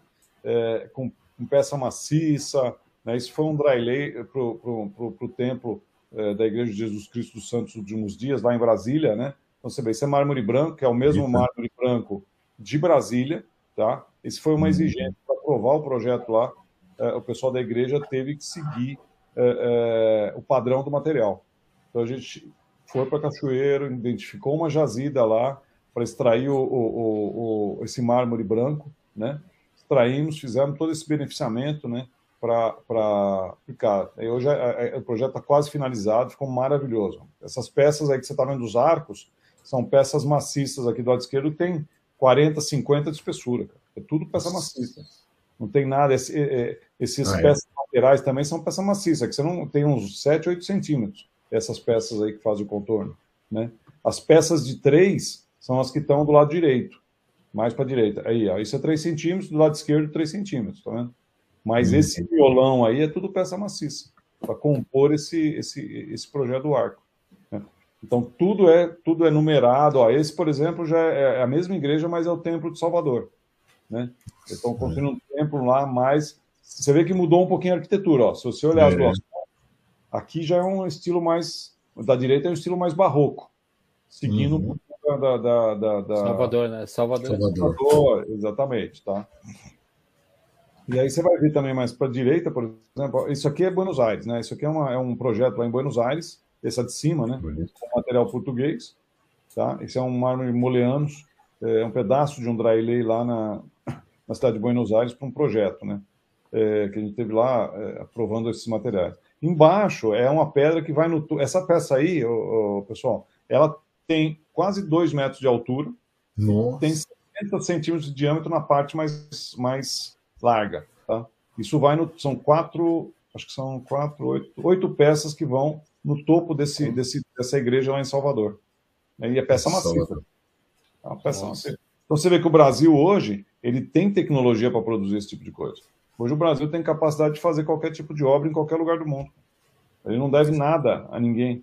Nenhuma, nenhuma, nenhuma empresa hoje da Itália pode dizer, ah, vocês não têm capacidade. Não, a gente está provando aqui, fazendo obras no Brasil e fora do Brasil, mandando material para fora.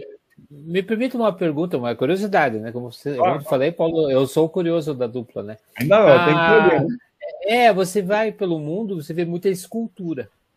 Né? É, uhum. Você, como lida com pedra, né? basicamente, a, a, gente tem muito pouca escultura, né? Na... Ou, é, ou é só uma impressão minha? É então, aqui no Brasil, você diz. Então, é, é... Na, na, tua, na tua jornada, nos teus então, 42 anos, você, não, você, você forneceu pedra para escultores? A gente forneceu é, algumas coisas, por exemplo, para é, obras específicas. Então, tinha, por exemplo, um projeto que foi feito em Chicago, que era uma praça, que o arquiteto queria um, um material chamado quartzite azul do mar, que é extraído pelo pessoal lá da Gramil. A gente forneceu esse material. Teve algumas coisas de granito azul Bahia. Então, quando é uma coisa muito específica, a gente chegou a, a, a se envolver com isso, né?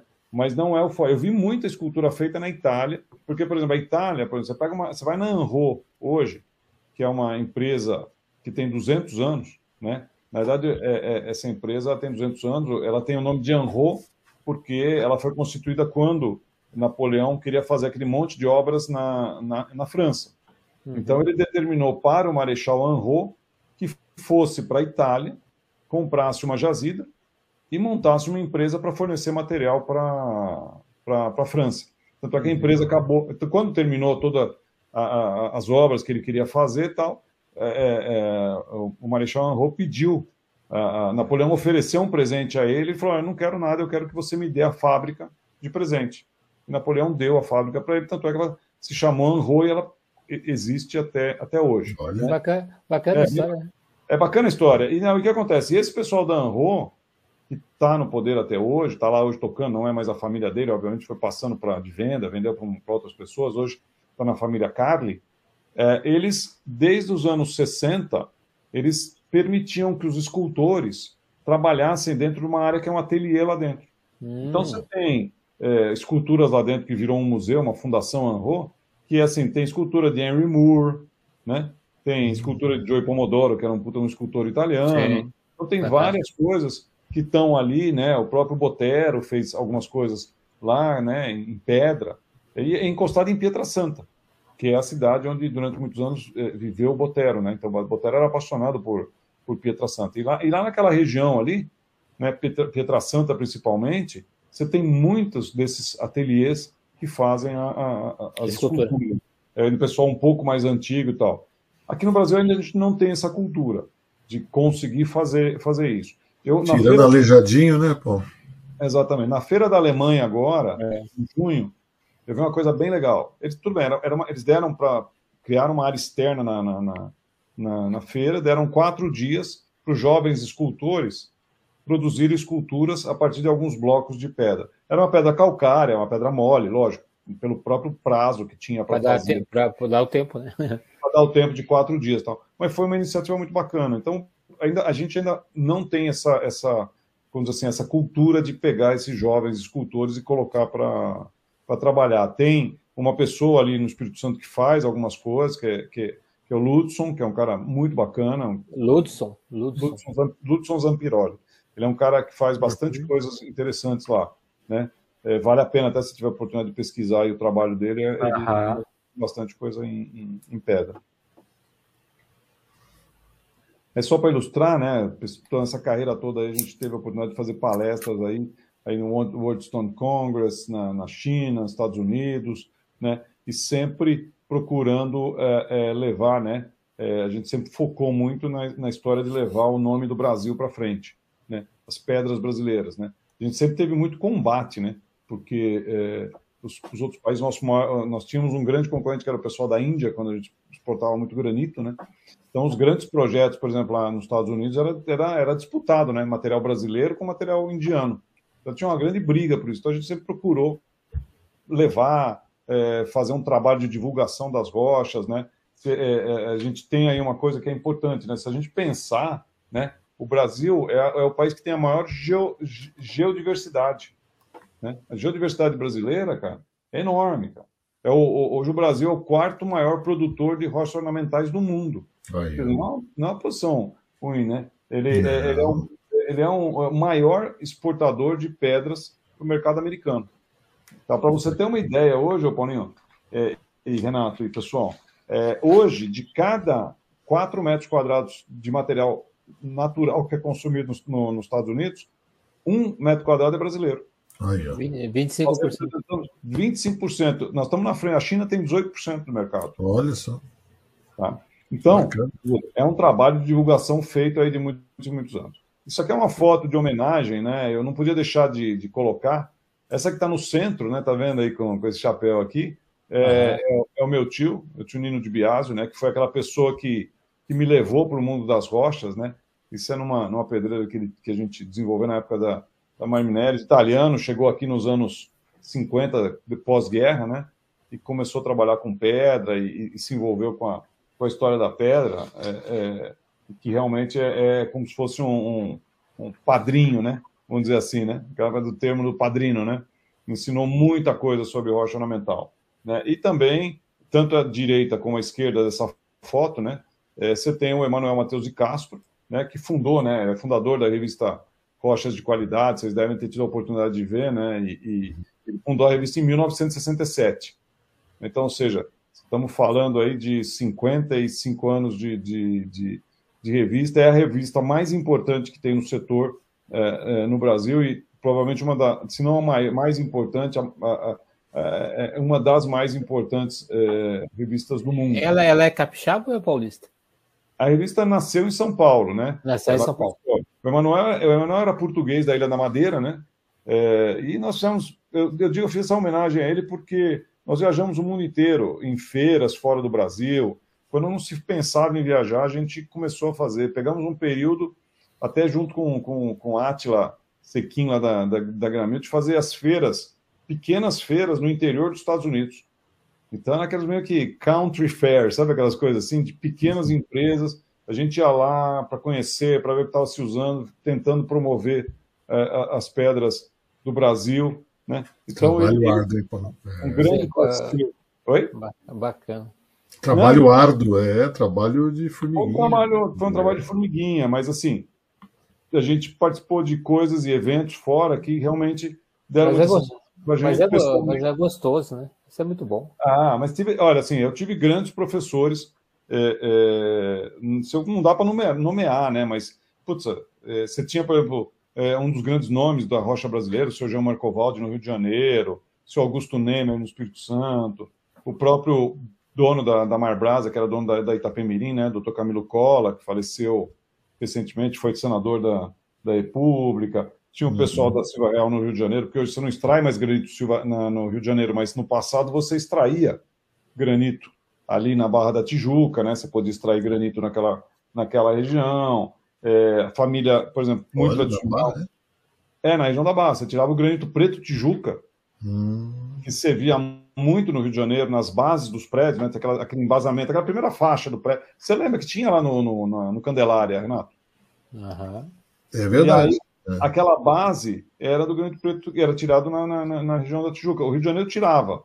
Por exemplo, tinha o, o pessoal da Moledo que tirava o granito amêndoa, muito usado aqui, tirava o preto, o preto Tijuca, tinha o, o granito azul Guanabara, o Juparaná, que foi conhecido internacionalmente no mundo inteiro. Você tirava na região do Jacarepaguá. Né? O, ver, Aí, o vermelho, como é que chama? Aqui, aqui tem o vermelho capão, aqui capão. em São Paulo. Vermelho, vermelho capão, capão bonito. É, capão bonito, exatamente. É, é de São Paulo, é? Não, ele é, de Capão Bonito, 260 quilômetros aqui de São Paulo. Então, assim, era um mundo diferente, né? É, naquela época você saía assim, eu saía com esse meu tio aqui de, de comprar material, porque só comprar material para suprir as obras, né? Então você saía de carro, ele tinha um opalão daqueles antigos, que é com câmbio aqui na mão. Não, mas, mas, é, mas, aquilo andava, né? É, andava. Saía, saía da Dutra, né? Aí você chegava no. Você passava primeiro no Rio de Janeiro, depois ia comprar mármore branco no Espírito Santo. Você não chegava até Vitória, porque não existia Vitória como polo de, de empresas de granito. Você parava ali em, em Cachoeiro no máximo. Você parava em Italva, Cachoeiro. E era diferente, porque não é que nem hoje. Você pega o avião, tem horário, vai lá, senta tal. Não, você tinha que parar, a gente pegava o carro. Aí ia visitar um fornecedor, você tinha que sentar com ele, seu Jean, Marcovaldo, lá da Marcovaldo de Rio de Janeiro. Você tinha que chegar lá, sentar, passar o dia inteiro com ele. Você vai falar de conversa de trabalho no final do dia. Mas você tem que passar o dia. E assim cada um. Né? Eu me lembro muito do doutor, eu comprei muito branco cintilante lá na, na região de Italva, né? E aí, doutor Celso, né? Chegava, que era, eles venderam agora a Emil, né? A Emil agora está na mão de um outro grupo lá do Espírito Santo. Você chegava de manhã, ele já preparava o almoço lá, porque do lado da, da, da, da, da jazida, da serraria dele, tinha a casa dele onde ele parava, né? Então a esposa dele preparava o almoço, punha a mesa, aí você tomava, almoçava, tomava cachaçinha. Só depois que você ia falar de trabalho. Não, não tinha essa história de você chegar, não, é aqui, é assim, não, tinha todo um, um negócio romântico. Tinha música, música ao vivo lá, Renato. Ah, era, o, era o Roberto, Roberto Carlos que cantava. Nascido, né? Roberto Carlos é, é, era, era ele que fazia a música. Cantava. São tantas pedras, né, Paulinho? É. Muitas famílias, né? Na verdade, assim, é, o Espírito Santo tem muitas famílias tradicionais na, na, na, na região da, da na, que mexem com pedra até hoje, né? Como eu te falei, essa família Zampiroli, né? Família Escaramuça, tal, são, são, são que é, famílias que estão lá há muito tempo e que continuam com esse mistério. É, eu, eu, pode ir, Renato, que eu vou passar, senão eu fico não, falando. Não, e quem que é na terceira foto ali, quem são? Só, agora eu fiquei curioso. eu, gosto, eu gosto de ver. Não, é, é, o mesmo, é o mesmo, Paulinho. É, é, o mesmo. é, Emanuel de Castro, né? E é, tio, e a mulher da esquerda, eu não, acho que foi. Hum, se eu falar, eu, talvez que foi Malásia, Kuala Lumpur, se eu não estou errado. É, não, não talvez ali era outra pessoa. Uhum, não, não, é a mesma pessoa, é a mesma pessoa. É que ali ele está uhum. de, de, de barba. Uhum. E aí já, já, aí já é China, isso com certeza. Uhum. E, pelo, te, pelo, telhadinho, né? É. Eu vou falar um pouquinho. Tá vendo essa jazida, Renato e, e Paulinho? Essa uhum. jazida é aquela que lá no começo começou em 92, depois em 97 eu mostrei aquela primeira casca. Lembra que eu falei, ó, tá tirando aqui um uhum. pedaço? Olha essa bancada, essa bancada tem 30 metros de altura. Aqui. Isso é um vídeo. É isso aí, tem 30 metros. Cara. Isso é um vídeo. Hoje, eu, eu... você cai uma bancada dessa, olha, olha a altura lá. Nossa. Olha que bonitinho. Tá quando Esse bloco aí, ó, vê, isso hoje é tirado com a tecnologia do fio diamantado. Olha então você não, não fura mais a, a, a, a, Não tem que usar mais o martelete, você não insere tensões na pedra. Né? A face do bloco sai perfeita, então você já enxerga exatamente quando você vai ver se o bloco tem algum defeito. Oh, oh, oh, Normalmente uma bancada aí. Olha, Paulinho. Isso é uma jazida de, de, e... de branco nas lá na Bahia. Desculpa a ignorância, é, é, a queda foi proposital ou é Não, não, não. Não, ela é assim mesmo. Você ela cai assim. Ela, ela, cai. E ela cai. Você passa, um, passa o fio diamantado para destacar do maciço rochoso. Uhum. E aí depois você tem um sistema que você pode colocar colchões de ar para ele vai empurrando essa bancada. Isso aí ela cai em cima né, daquela cama de areia e aí depois você vai preparar os blocos. Ah, e no palão vocês carregavam esses blocos em cima do palão também, para voltar para São Paulo? Puta, com certeza, cara. Põe na, põe na conta. Sabe que o palo era poderoso, né? Esse aqui é um, um vídeo já de, de uma fábrica é, lá no Espírito Santo, né? É do, do, do, do, do Adael também, um grande amigo meu da, da Qualitá, para a gente mostrar um pouquinho o que é a capacidade de produção brasileira. Tudo robotizado. Nossa. Tudo tá robotizado. É. Tá aplicando resina robotizada. Então, hoje, por exemplo, você pega uma fábrica dessa aqui, ó, olha o estoque. Olá, Fabrica hoje, brincando, 50, 70 mil metros quadrados de chapa por mês. Não, esse é, esse é você fotografou a fábrica de cerâmica. É, é parece, né, Paulinho? Igualzinho. É, hoje vale a pena. Eu convido as pessoas para visitarem né, é, as empresas no Espírito Santo, e realmente é, uma, é, um, é um diferencial. Tá? É, eu preciso é, ir lá com você, hein? É, não, vamos, agora, agora, agora, vamos, agora tá marcado, né? Agora vamos ter vamos que marcar um dia. Vai ser, vai ser legal. Vamos, vamos, vai ser super bacana. Ir lá conhecer. Não, aí você voltou pro vídeo. Não. Ah, voltou pro vídeo. Tá. Aí. É que, bom, eu fiz alguns exemplos aí, se você puder ir para frente, alguns projetos. Me, gente... me permita uma pergunta técnica, já que é, você está dando uma aula técnica. Pode Não. voltar ali rapidinho, só. Ah, você fez um ali, aquela fábrica fez o polimento do, da, da placa, né? É isso. E daí eles, eles aplicam já um, um selador nela, né?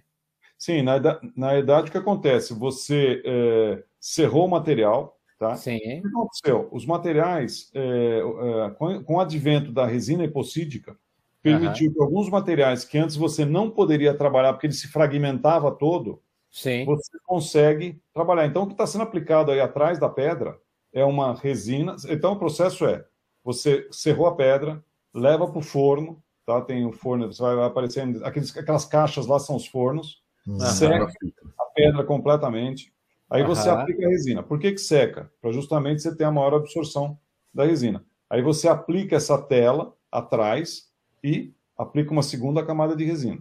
No Tardós, né? Onde vai tardós, é. uhum. Então você preparou o Tardós para ele estar tá estruturado. Aí você vira Isso. a placa, aplica Isso. de novo a resina com. Aí já aplica a resina mais um hidroóleo repelente e dá uhum. o polimento final. Então Perfeito. ele está totalmente selado. Tá? Mas isso é uma fábrica de chapa, ela não, não faz recortado, né? ela não faz o cut size.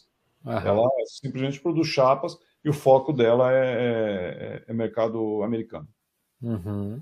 Perfeito. Só falar um pouquinho de projetos, aí algumas coisas que a gente fez, né? Então, por exemplo, isso é, é, é, é do, Dubai, né? Então você tem esse projeto que é o Emirates Tower, né? Super, super conhecido lá. Então toda essa parte de baixo, desse nível, você está vendo que lá embaixo aí na foto, na outra foto, é isso aí, por favor. Né? Então toda essa parte de baixo, que é essa parte redonda, né? Que está ali, nesse nível para baixo, tudo é granito brasileiro. A gente fez isso com todos, todos os materiais daquela época, se tirava um material chamado quinaua, na região de, de, de Minas Gerais. Então, é, esse projeto foi inteiro feito com, em parceria com uma empresa italiana, ela levava os blocos lá para a Itália, beneficiava, e a gente mandou esse material para esse prédio. Né? Esse prédio era, era, você vê que tinha poucos prédios em volta. Olha, olha bem, se você tirar uma foto hoje, é essa avenida que é a, que é a Sheikh Zayed Road, né, você vai ver um monte de prédios ali em volta. Naquela época não tinha nada. Você vê que em, em 20 anos o que virou Dubai, né? Aí são algumas fotos a parte. Tá vendo? Nessa foto aqui mostra o granito ali brasileiro. Onde tem esse carro parado, tá vendo, Renato? Aqui. Aí, ó. Ah, tá. tá. Aqui, né? Aí, só, esse material aqui lá é tudo material brasileiro, aplicado uhum. nessas, nessas faixas. Um projeto bem bacana, bem interessante, né? Rolls Royce. É, foi com o Rolls Royce aí e tal, né? Tava chegando. É, tá chegando, tá chegando do, do, aeroporto. É, Mercedes na, Nor na Noruega e Rolls Royce. Lá é. Isso você vê, coincide mais ou menos com aquela época que, a gente, que, os arquitetos americanos vieram para o Brasil, isso é 2000, e eu comecei a, a, a, fazer alguns projetos lá, lá fora. Né? Então, foi esse, esse casamento já para projetos como esse. Né? É, isso aqui já é aquele projeto do Boston, lembra que eu comentei com vocês, né, que também uhum. era interessante. Então, essa parte dos pilares preto é o, é o, preto, preto São Marcos, lá da, da, da região de, de, de... Sergipe. Sergipe. Campina Grande, Campina Grande. A Campina Grande. Campina Grande. E o branco é o branco Ceará. Tá? E esse à direita aqui nessa foto de baixo, tá vendo que tem uma parede? Essa parede aí, Renato, ela, é, ela é o tal do quartzito azul do mar, que é extraído ah. na Bahia. Né? Esse, esse, a gente tem, tem, tinha vários painéis, né? Porque esse prédio foi vendido, eles tiveram a, a coragem de, de, de re, retrofitar toda a parte interna. E aí um monte de painéis desse material. O, o quartzito é uma rocha? Isso, uma rocha. É, não, eu sei, sei, sei. Ígneo metamórfica. Metamórfica, né? E tem um detalhe muito legal nessa história do Bank Boston, que o arquiteto, né? Tava eu, o, o, o Atila, né? Aí nós fomos lá para a pedreira. Chegamos lá, começou a chover e tal, e não tinha como você chegar lá. Puta, tinha, tinha, que entrar lá e tinha que olhar os blocos, que era um material muito caro, muito difícil e tal. E aí o cara falou: ah, meu, não, não, não tem jeito, aqui a única forma de atravessar esse riacho aqui, cara, não vai passar carro, é de, é de cavalo. Aí o ah. capataz foi lá, arrumou, cara. E, ficou, e cadê a foto? Cadê ah, a foto? É... Coloquei, ah, é. Tava chovendo, Paulinho, não deu para tirar. Ah, cavalo, cara. A esposa, dele, a esposa dele está aí na sala, ela pode procurar a foto para nós. Opa, põe aí na foto. Mas foi um negócio muito louco, cara. Esse é um outro shopping, lá em Dubai também. Olha o piso, Paulinho. É, esse piso, é, isso é material italiano, tá vendo? Isso é todo material italiano desenhado. Isso é uma coisa muito também interessante, difícil de você fazer, mas tudo feito com waterjet, né? Aqui já não é material brasileiro, isso aqui é material O waterjet é corte água, né? Quer dizer, né? Corte água, exatamente. Tá. É, faz aqueles desenhos ali todos, né? Exato. Da, daquelas bordas, né? Isso, aqui, isso faz e vai, e vai montando. Uhum. É e, e, e, o projeto é seu, né? Isso, a parte. Não, a arquitetura não, né? Só a parte não. de, de desenvolver. Não, a minha parte nesse projeto é, é, foi a parte de fachada. Você vai ver tem uma fachada ali. Aqui. Essa fachada não, aqui, aqui, aqui, aqui. É. Isso, toda essa, essa parte aí que é em pedra, tá vendo? Bonito, hein? Essa parte desenhada, é, uma, é um, é, um shop, é a entrada do shopping, né? Toda essa parte que ele tem esse invólucro uh, uh, do shopping. Então, isso foi em 2017 com o pessoal da KPF. Isso também foi um projeto. Isso é todo granito brasileiro, né? Isso foi a, a, a lá a, a, Suprema Corte de Jara, dentro de, de, de, de Kuwait, Então você vê todas essas empenas aqui são feitas em, em, em granito. O granito brasileiro da, é o diálogo ornamental da Guidoni, né? Isso é tudo, isso é tudo, você vai ver, ah, isso, é, isso é granito brasileiro. Tá? Tem também, não, não sei se vai dar para aparecer na foto da esquerda, Renato. Não, é da esquerda. Essa aqui, se você tentar ampliar um pouquinho, não sei se aparece. Ele tem um edifício garagem, aquela não vai aparecer porque não tem nitidez. Então, essas faixas, é. Isso aí são faixas revestidas em, em granito. Tá? Isso tudo, tudo saiu daqui do Brasil para lá, né? Foi um projeto bastante. Eh, assim, um projeto que deu uma abertura para a empresa. A Guidoni não conseguiu entrar em alguns projetos lá. Isso foi muito importante para eles. Eles conseguiram abrir um caminho para fornecer material no, no Kuwait. Ali a piso aqui também, né? Piso em, piso em granito e tal. Uhum. Né? Então, coisas que foram acontecendo ao longo do tempo. Esse é um projeto aqui em São, aqui Paulo, São Paulo, né? Vocês conhecem, né? Ali perto da, da, da água, da água praiada. Roberto Marinho, né? É. Oi? Hoje Roberto Marinho, né? É, hoje é Roberto Marinho. Aquele perto da, da ponte lá da... da, da ponte Otávio Frias. Né? Otávio Frias. Isso, isso. Esse foi interessante a porque não, aqui não, não dá para ver exatamente na fachada, mas... A ponte está aqui, ó. É, essas placas aí, se você prestar atenção, Renato, ela pega pé direito a pé direito. Nossa, tá vendo é. essa placa aqui, da, tá no pilar ali? Uhum. Ela pega pé direito a pé direito, ou seja, tem 3 metros e 10 de altura, tá? E tem uma largura, é. ó, quase 1,60. Então você imagina esse negócio, cara. A, a dificuldade que foi, né? A, foi, foi, foi, feito com, com. A gente precisou criar uma, um sistema de estruturação, porque cada pesa, pedra pesava 500 e poucos quilos, alguma coisa assim. Hum, Aí eu fiz com. Quem, quem, quem executou a instalação foi o Stefan da, da GMM. Você conhece, né, Renato? O Stefan, Sim. né? Então, ele montou, aí montamos o quê? Uma espécie de um guincho específico para poder levar essas pedras por fora, porque não tinha como você levar por dentro do. do... É quase uma torre, né? Foi um desafio. Realmente foi um projeto é, e, bacana. Tem, e tem requadro negativo ali, né? Exato. Agora, tem, tem sim. Agora, teve assim também uma parceria muito grande, né? O pessoal da Tishman é uma grande empresa, eles colaboraram muito com esse projeto, foi, foi bem bacana. É um projeto que também é, tenho bastante orgulho. Esse, foi, esse, é o Aqua lá no Rio de Janeiro, você, você já passou lá, né, Renato, comigo? Uhum, passei com é, você. É, esse projeto do Foster, né, lá da, de Londres, né, a Rotif. Norman, Norman Foster. Norman Foster. E a incorporadão é a incorporadora Tishman, né? É lá na, na ele chamava Pátio da Marítima, depois virou projeto Aqua. E aí você tem todas essas, essas áreas de baixo, os pilares executados com, com granito, né? E ainda não saiu a segunda torre. Você vê que elas são não conectadas. É. É, ali em cima tem uma conexão, ó, que não, é. nessa foto mostra essa conexão. Projeto muito arrojado, tá? É, na verdade, o Foster tinha a intenção de, de de montar né, uma, uma base aqui no uhum. Brasil. Mas devido às dificuldades que a gente que a gente enfrenta aqui, não é fácil, né? Ele acabou. Esse, de... esse, metrô, esse trenzinho não tem aqui ainda. Tem, tem. Não, não ele funciona lá.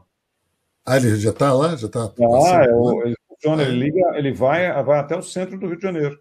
Ah, tá. Não, eu, eu conheço ele, eu não sabia que ele vinha para cá.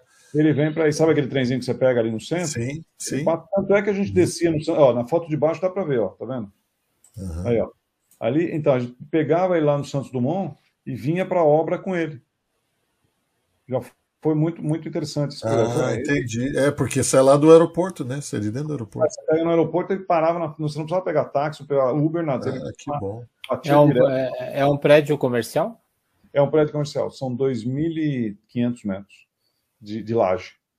Esse é, é um outro. Tem, é... tem, um detalhe, né, Paulo? Aqui é uma pedra inteira, né? Nessa, você me contou? Aqui, ó. É, são pedras maciças. Olha, não, não é inteira, olha... ela não é inteira no comprimento. É não. É que ela é uma pedra maciça, né? Então aqui não dá para ver nesse desenho, mas as colunas, é, ela tem um formato uh, em, em, Z, né? Então essa parte em Z é tudo peça maciça, peça com 50, 60 centímetros Sim, de né? espessura. Exato. É bem bonito. Vai, é fazendo esse... Aqui, tá vendo? Ele faz se ver aí. Mas você frente... diz maciço, ela é um pilar estrutural? É não, não. Elas são várias peças maciças que se juntam. Ah, sim. Você tem. Sim, mas, cabeça... mas é, por exemplo, aqui é uma, um maciço, aqui é outro maciço, aqui é outro Isso, maciço. É, só que. Não, não é de concreto revestido, é o não, próprio pedra. Não, não, pera. Você tem um concreto, mas as frentes do pilar são maciças. A, a alma, a alma é de concreto. A alma é de concreto.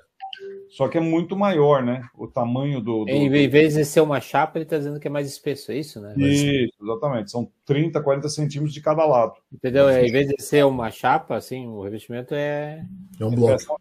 É, é, é meio, é, é, meio que o que a gente volta. Se a gente remeter aos tempos antigos, né? A gente vai falar um pouquinho sobre isso. É, é como se, no passado, como é que funcionava a coisa? Você tinha o granito, a pedra, era um elemento estrutural, não era elemento de revestimento. Sim, sim. Então, o que eles fizeram, o que o Foster, com a Filo, que é grande amiga minha, que morou aqui no Brasil, é uma brasileira que, tá, que mora em Londres, mas ela veio para esse projeto, é, queria era justamente essa, da ideia de uma, de uma peça maciça, de uma é, solidez ao projeto. E a gente conseguiu uhum. esse negócio com, com, com esse granito, foi muito bacana, foi bem bacana. Interessante. Vamos tentar correr, né, Renato? O... Não, não, não, não, o tempo é teu. Lembra que nós falamos ah, que o tempo era teu? Deixar a gente ficar até amanhã, né, cara? Isso é, é, é, é o aeroporto de Abu Dhabi, tá? O aeroporto Internacional de Abu Dhabi. É, eu queria só fazer uma referência a esse projeto, porque nós usamos nesse projeto né, é, 30 mil metros cúbicos de pedra brasileira. Uau. Quanto? Quanto? 30 mil metros, 30 mil metros cúbicos. Você multiplica é, isso 30, 30? 210 mil metros quadrados.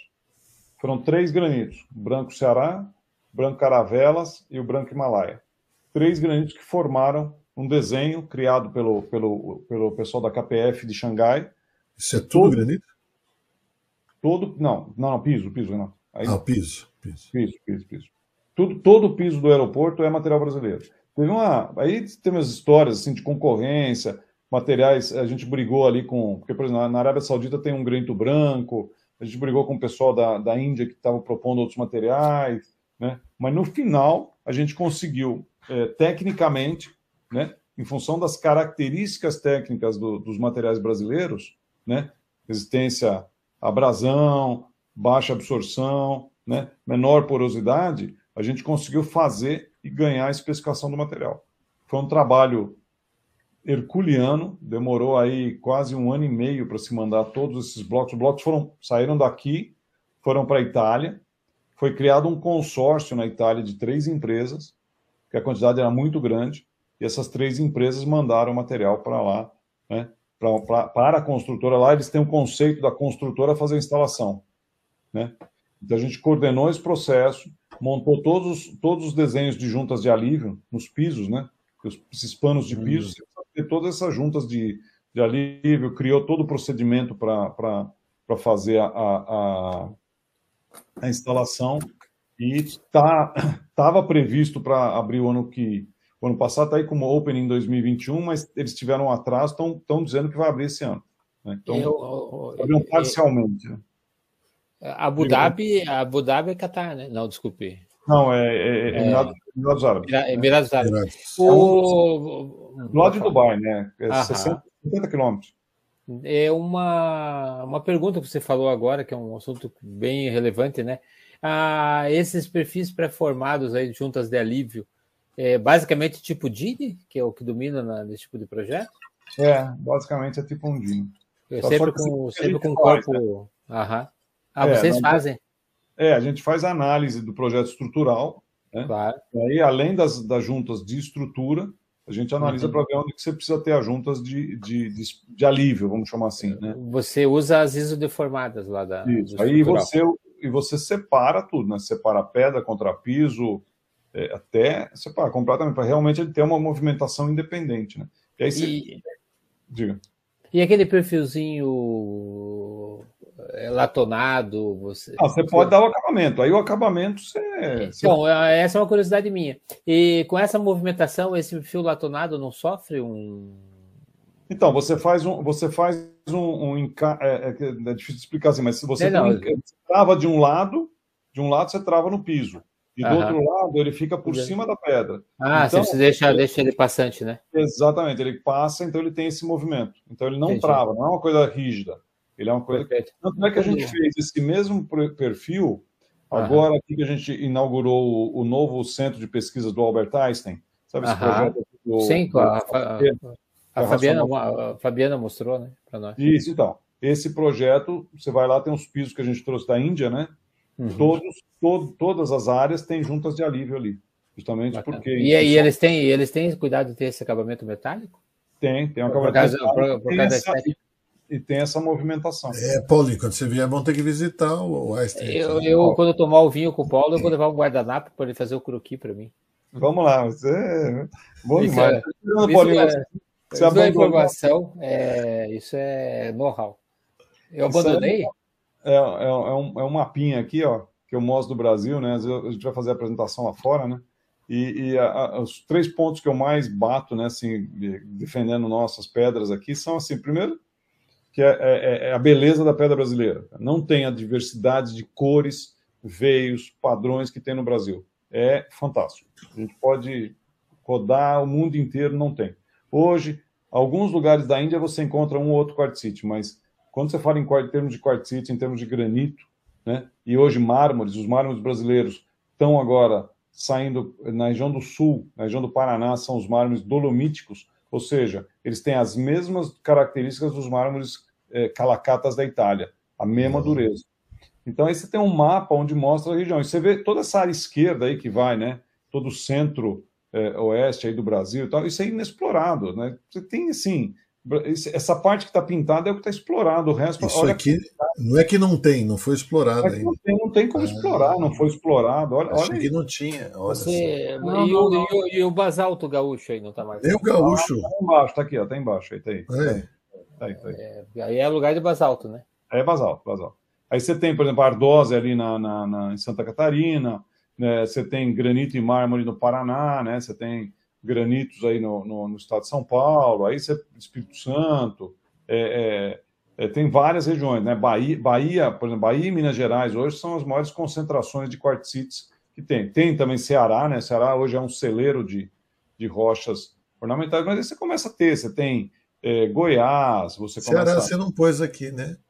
É que assim, na verdade a gente estava criando uma cor aí, tentando é, fazer. Então a gente vai explicando o que a gente sentiu, porque senão ia ficar muito poluído, entendeu? Ah, sim. Essa tá. foi, foi a, a, ideia. Mas o Ceará tem, né? Você tem a, a, a região hoje é, de Goiás, que tem muitas pedras. Já está começando a aparecer um mármore na região de Bonito, no Mato Grosso, né? Mato Grosso já.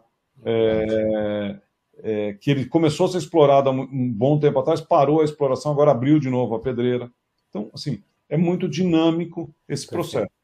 E o Brasil tem uma, uma, uma, uma coisa muito bacana. Hoje, né, isso é uma das coisas que eu mais tenho oportunidade de, de responder, porque você vai fazer uma palestra lá fora, e eu me deparei com essa, com essa colocação, assim, olha, é, mas como é que funciona isso? Existe regulamentação no Brasil? Vocês trabalham com, com, com, com crianças nas jazidas? É, é, é mão de obra? As perguntas as mais variadas possíveis. Aí eu falo, uhum. gente, Mão de obra escrava, indígena. É, é não, olha, mas as mulheres trabalham em jazidas, são escravizadas, né, entre outras palavras, é. tem salários compatíveis, tá? um monte de pergunta desse tipo.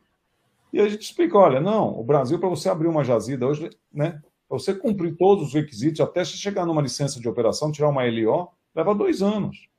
Você tem que fazer projetos, tem que fazer processo ambiental, isso é aprovado. Então você explica isso para as pessoas. Ó, outra coisa, ninguém usa no Brasil é, mão de obra escrava nas jazidas. São todos registrados, todas as, as jazidas, a grande maioria é totalmente legalizado, né?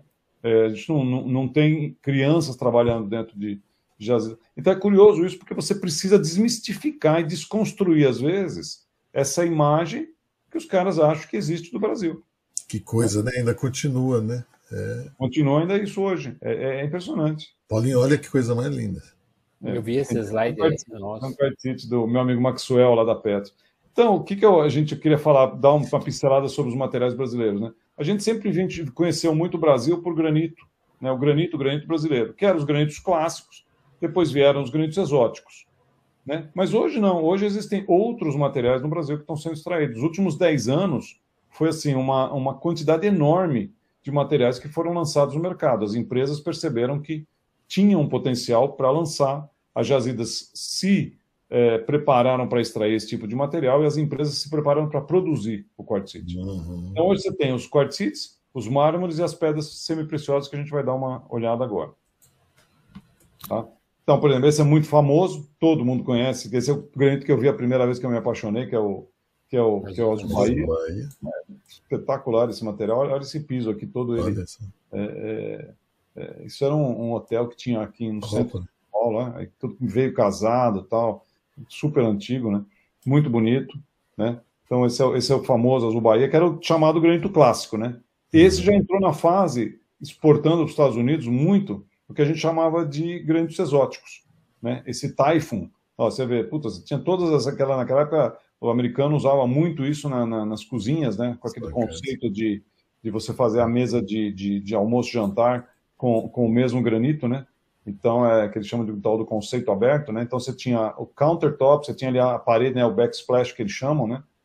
Do mesmo material, é, seguindo, inclusive, o veio, né? Ele seguiu o veio na parede. Então, você tirava, você tinha um plano e outro plano, eles seguiam 90 graus para a parede, né? Então, esse, esse foi um dos eh, hits de venda né, no passado. Né? Então, isso foi um período, aí chegou no período dos quartzites. Então, por exemplo, esse é um quartzite azul macaúba extraído na Bahia. Tá? Esse é um projeto em Nova York, você imagina o seguinte, cara, a gente teve que escolher essa banheira, que olha, é uma banheira... Ó, banheira, cara. Essa é uma banheira maciça, gente. Ela maciça. tem, ela tem 2,40 de diâmetro, tá certo? Tá? Por um, quase um metro de altura. Você imagina você sacar um bloco, e aí é, é aquela coisa, né? Você precisava ser de acordo com o, o, o padrão que o arquiteto queria. As, as curvas é, as também são as pias esculpidas, tá vendo? É um, é um, são dois como se fosse casquinha de sorvete ali, tá vendo? E aí os, cones. É, dois cones que estavam encaixados dentro de uma estrutura metálica.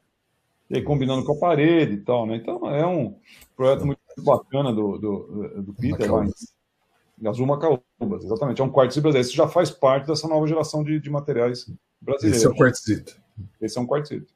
Esse, por exemplo, é, também é outro. Esse é o Yellow Bambu, projeto aqui na, na Cidade Jardim. Olha que interessante esse projeto, gente. Olha, é olha o teto, Paulinho. Forro, é o forro piso. Então, se você imaginar esse projeto, é o seguinte: você tem o piso, ele é um piso elevado, tá? esse piso tem 5 centímetros de espessura, essas placas têm 1,60, 1,70 por 1,70, e você percebe que o ar-condicionado está sendo insuflado do piso. Hum. Ah, a grelha lá para você insuflar o ar-condicionado. Então, Demais, você tem né? todo o cabeamento passando pelo piso, você tem insuflamento do ar-condicionado e em cima você só tem os racks para colocar iluminação. E aí você tem as duas paredes opostas, que é essa que você está vendo de frente, e a oposta, aquela no fundo, é essa aí. E lá no fundo, do, no lado oposto, é também do mesmo quartzite. Então o que acontece? Essa parede à esquerda é ascortem. Tá? Isso aqui é do ascortem. E do lado direito, você tem um vidro extra clear. Então, é Isso é, um, é uma coluna de vidro, né? É, uma coluna de vidro, exatamente. Então é como você imaginar que você tem uma caixa de sapato, aonde a parte de baixo, o teto, o forro, a caixa, né, a tampa da caixa, as duas laterais são em pedra, um lado é as cortem e aqui você tem o extra clear.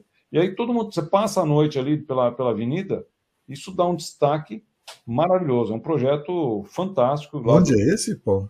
Na Cidade Jardim. Sabe onde tem o de Santa Maria ali?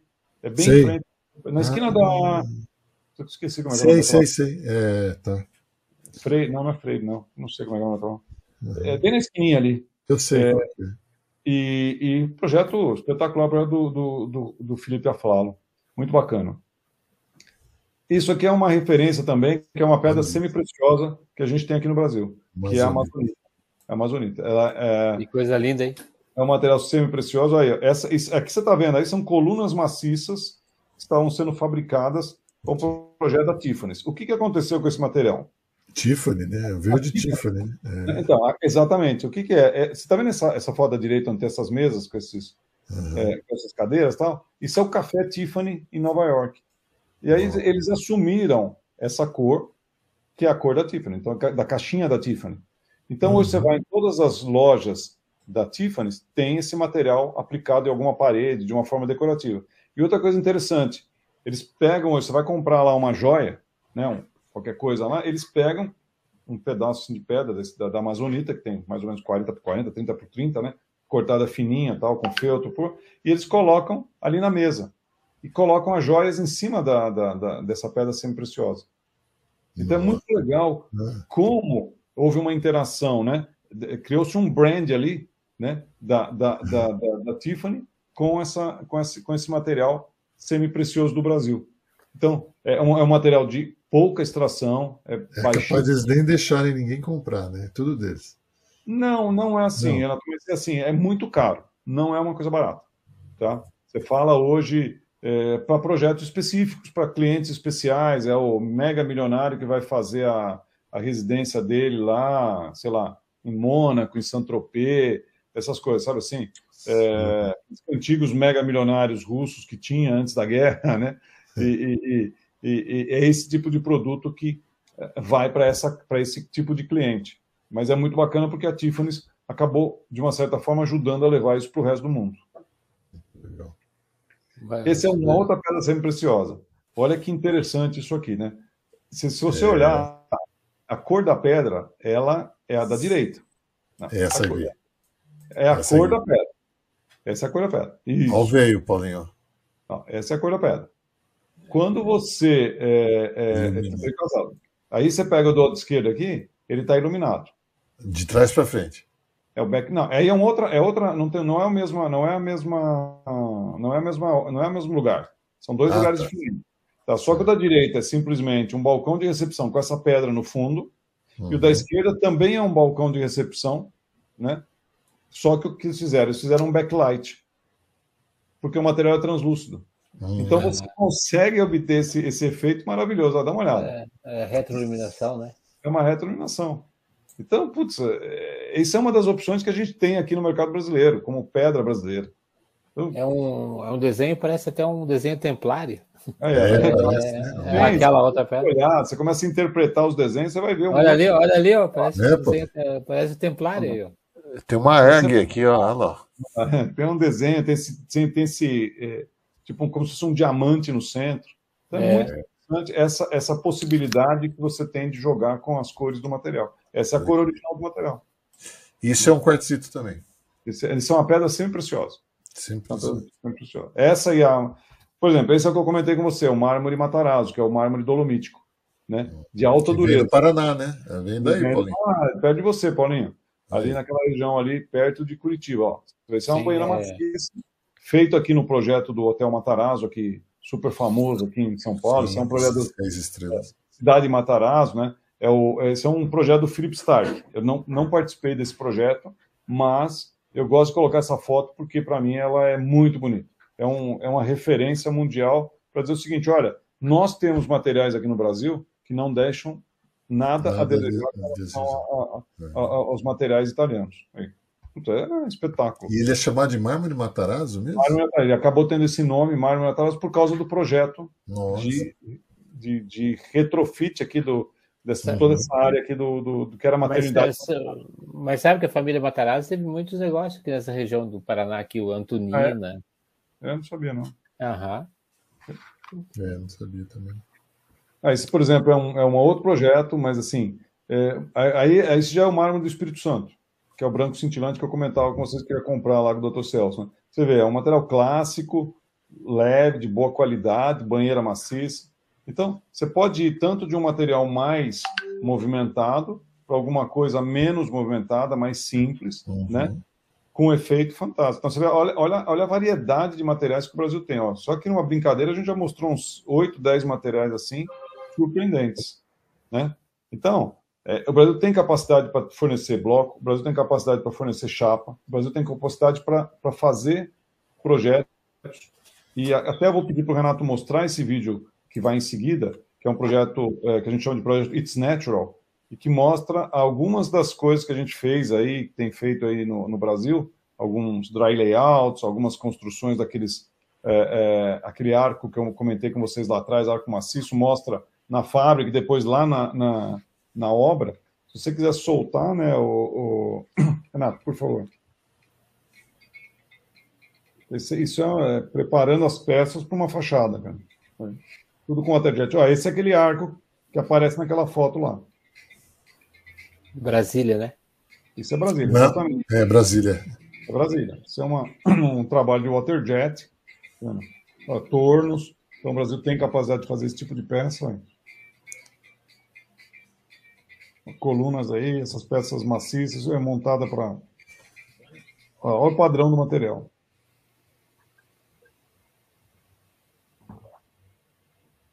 E aí vai fazendo algumas outro, alguns outros trabalhos com peças escantilhadas, que o pessoal chamava antigamente, né? Essas peças maciças. Aí é o processo de dry lay lá dos arcos. Eu acho que vai aparecer logo agora a montagem dele. Isso é uma banheira também que ficou famosa. Ela, ela ficou aqui na Revestir 2019. Não, 2020. Foi logo antes da pandemia. Esse stand é o stand da Brasigran. Né? Esse é o, voltando aqui ao arco. E aí, ó, tá vendo a obra? Olha. Olha lá, esse é o protótipo que a gente fez. Aquele arco da direita e a esquerda já o protótipo feito na obra. Muito interessante, né? Quer dizer, você. Olha a escultura aí. Olha aí, Paulinho. Tá vendo? Você estava querendo as esculturas aí, Paulinho? Algumas Dá coisas. fazer a Nico aí, Paulinho. É, fazer a minha cachorrinha, né? Vou falar com o Paulo depois. Vamos falar. Os painéis aí todo em, em relevo, né? Tá vendo Eu, isso aí? Eu, vou fazer, eu vou fazer ela de flores, igual o Pup lá do Guggenheim. Olha o flameado lá. Isso aqui é, é- acho que já não é China, China ou Estados Unidos. Isso é dry lay também de novo. Você vê a capacidade que, que as empresas brasileiras hoje adquiriram dentro do mercado. Olha, o det- olha a riqueza de detalhe que tem uma peça dessa. Então você fala assim, poxa, mas olha, o Brasil produz isso. E muitas das pessoas não sabem, né? Uma grande maioria das pessoas não tem esse conhecimento, né?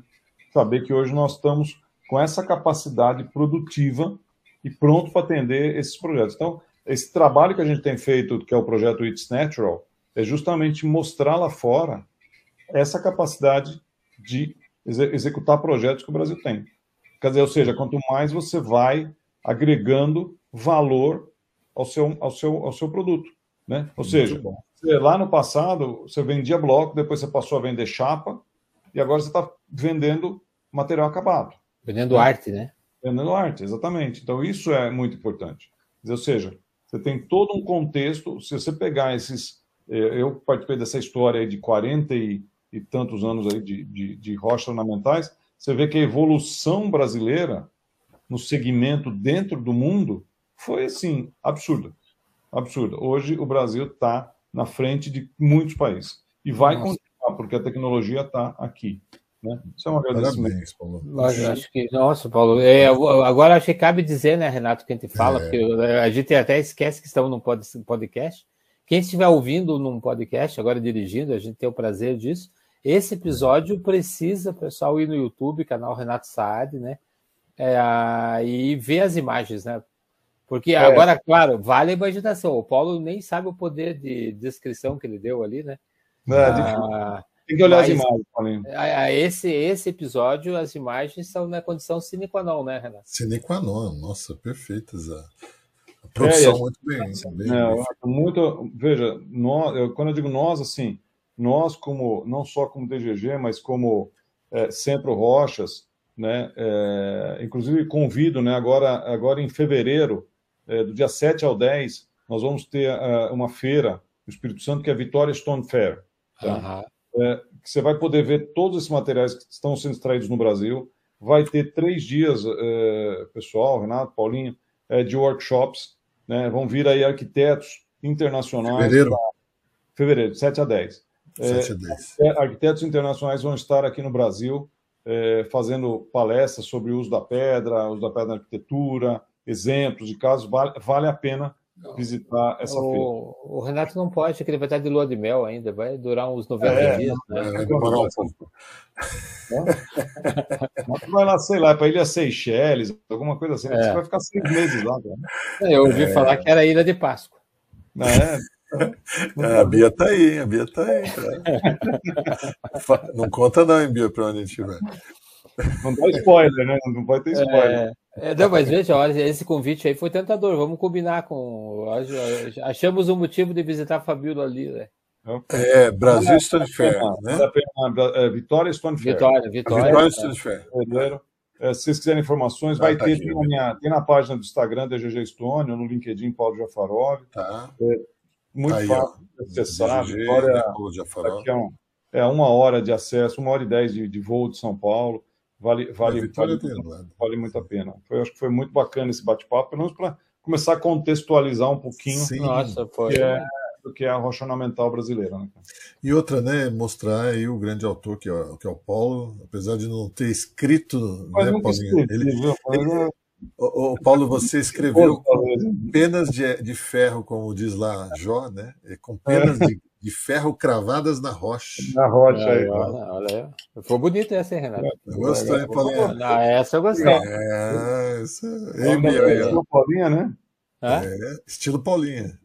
Não, o Renato tá aprendendo. O Renato, sabe que o Renato é músico, tô. né? Ele não, ele não mostra esse outro lado, mas ele é um músico, né? É, sei, isso eu sou instrumentista, É, como diz é. o Thomas, Paulinho. Eu sou instrumentista. Então, é, cara, mas olha, foi. Sabe uma coisa interessante? Nos me permita talvez a, a comparação. Eu- Poderíamos fazer a pergunta para você dizendo se a pedra brasileira já está 4.0? Eu diria para você o seguinte, cara, que a pedra brasileira é 4.0, mas ela vai chegar a 8.0 se Deus quiser, cara. É, pô, não, o que, o que você traçou aqui para nós hoje, a gente vê tanta crítica, até o sistema construtivo brasileiro como um todo, a indústria 4.0, a construção civil, às vezes, atrás, né? Mas a pedra, você, você nos vendeu ela, nos trouxe como anfitrião que é, né? É totalmente 4.0. Eu não teria dúvida em apostar nisso. Não, veja, é, como eu acabei de, de comentar contigo, né, Paulinho? É, é, é, o Brasil tem capacidade, as empresas têm capacidade, as empresas de construção hoje é, atendem muito mais a todas as recomendações que você passa para elas. Os arquitetos estão muito mais afeitos a isso, estão interagindo muito mais com, com o pessoal da Rocha, procurando informação. O pessoal de Rocha está aberto, como eu falei. O Centro Rocha hoje está aberto para dar todas as informações. A gente aqui, né, estão aqui pra, também para atender quaisquer demandas. A gente procura, da melhor forma possível, contextualizar. Claro que, obviamente, tudo passa pela boa engenharia, tá certo? Então, você vai usar a rocha ornamental, você precisa vai colocar no piso, ó, puta, muita coisa a gente vê. Pô, o piso está manchando. Não, não é o piso que está manchando, a pedra está manchando, não é a pedra. Você instalou a pedra com contrapiso de uma semana. O contrapiso estava molhado, você botou, colocou a pedra em cima, toda aquela umidade ficou retida embaixo da, da, da, da pedra. E radiografou É. o piso a de Sim. perpétuo. Perfeito. é. A pedra é perene, a gente sabe disso. Né? Aham. A gente vai fazer hoje um, um sorteio aqui de um, de um livro aqui bem bacana, né? Gostei. Olha só. Vamos lá. Eu até Fala um pouquinho do livro, então, Paulo. É, fala um É, pouquinho que eu vou, eu vou pôr ele esse aqui. livro aqui foi um dos livros que eu é, sempre, sempre gostei, né? A primeira vez que eu tive a oportunidade de ver é, essa, essa casa, eu visitei acho que umas duas ou três vezes do, do, do Areni- Arenildo, Aremildo Pessim, né? Que é o pai né, da, da, da Aracene e da Arelise, né? Ele começou ela, essa casa... ela, é- ela veio para entregar o livro, então. também. É, Ela está aqui, é. Aí, tá aí online, não foi que não Ah, era está aí, ó. É, lá. Olha, olha, ele tá aí, né? Aracene Escutando, Pessim. Aracene tá aí. Então, assim, ele começou a casa em 91, levou uns dois anos para terminar, tá? acho que foi mais ou menos 93, né?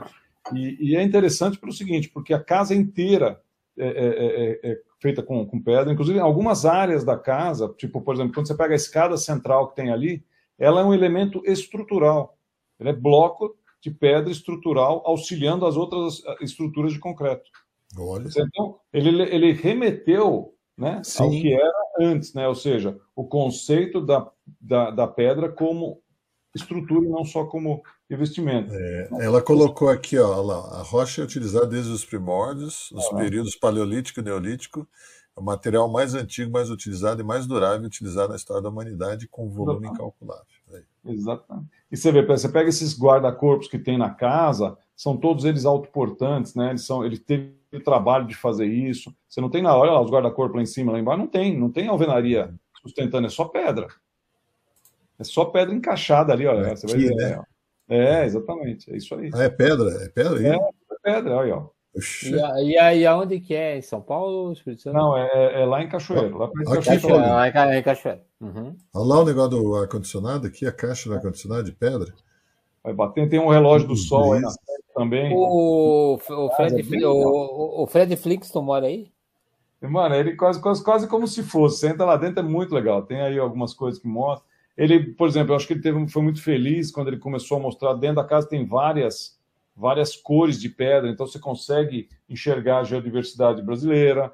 Tem várias né? esculturas lá na, na, na, na, eh, na casa, que inclusive algumas né, vão remeter aos anos 60. Né? É uma, muito é uma, é uma fundação? Não, não, é a casa dele É a mesmo. casa ele, dele. Ah, a casa dele não, não é uma fundação. Ele construiu para ele mesmo. É. ele mora até hoje nessa casa, Uhum. Né? Inclusive, Renato, tem uma surpresa até maior, né?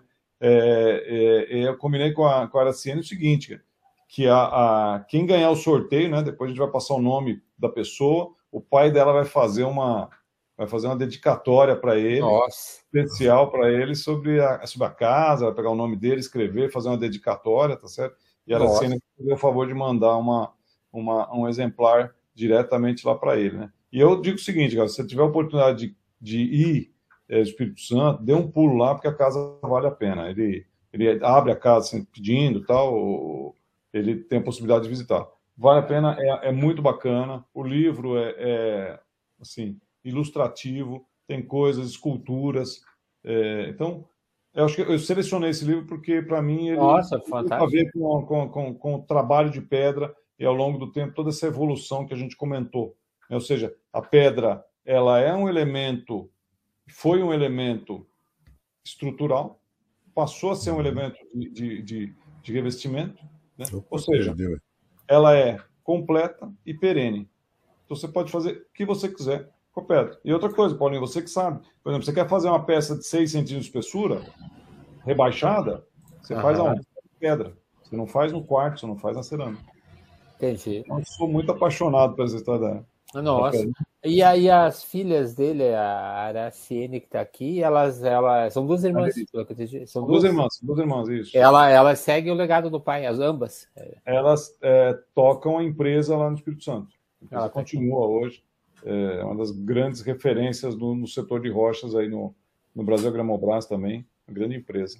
Então, gente, muito, muito enriquecedor. Eu Nossa. fiz questão de trazer o Paulo, que o Paulo é uma, além de todo esse conhecimento e todo esse caminho que ele faz pelo mundo aí, né? Caminho das pedras, né, Paulo?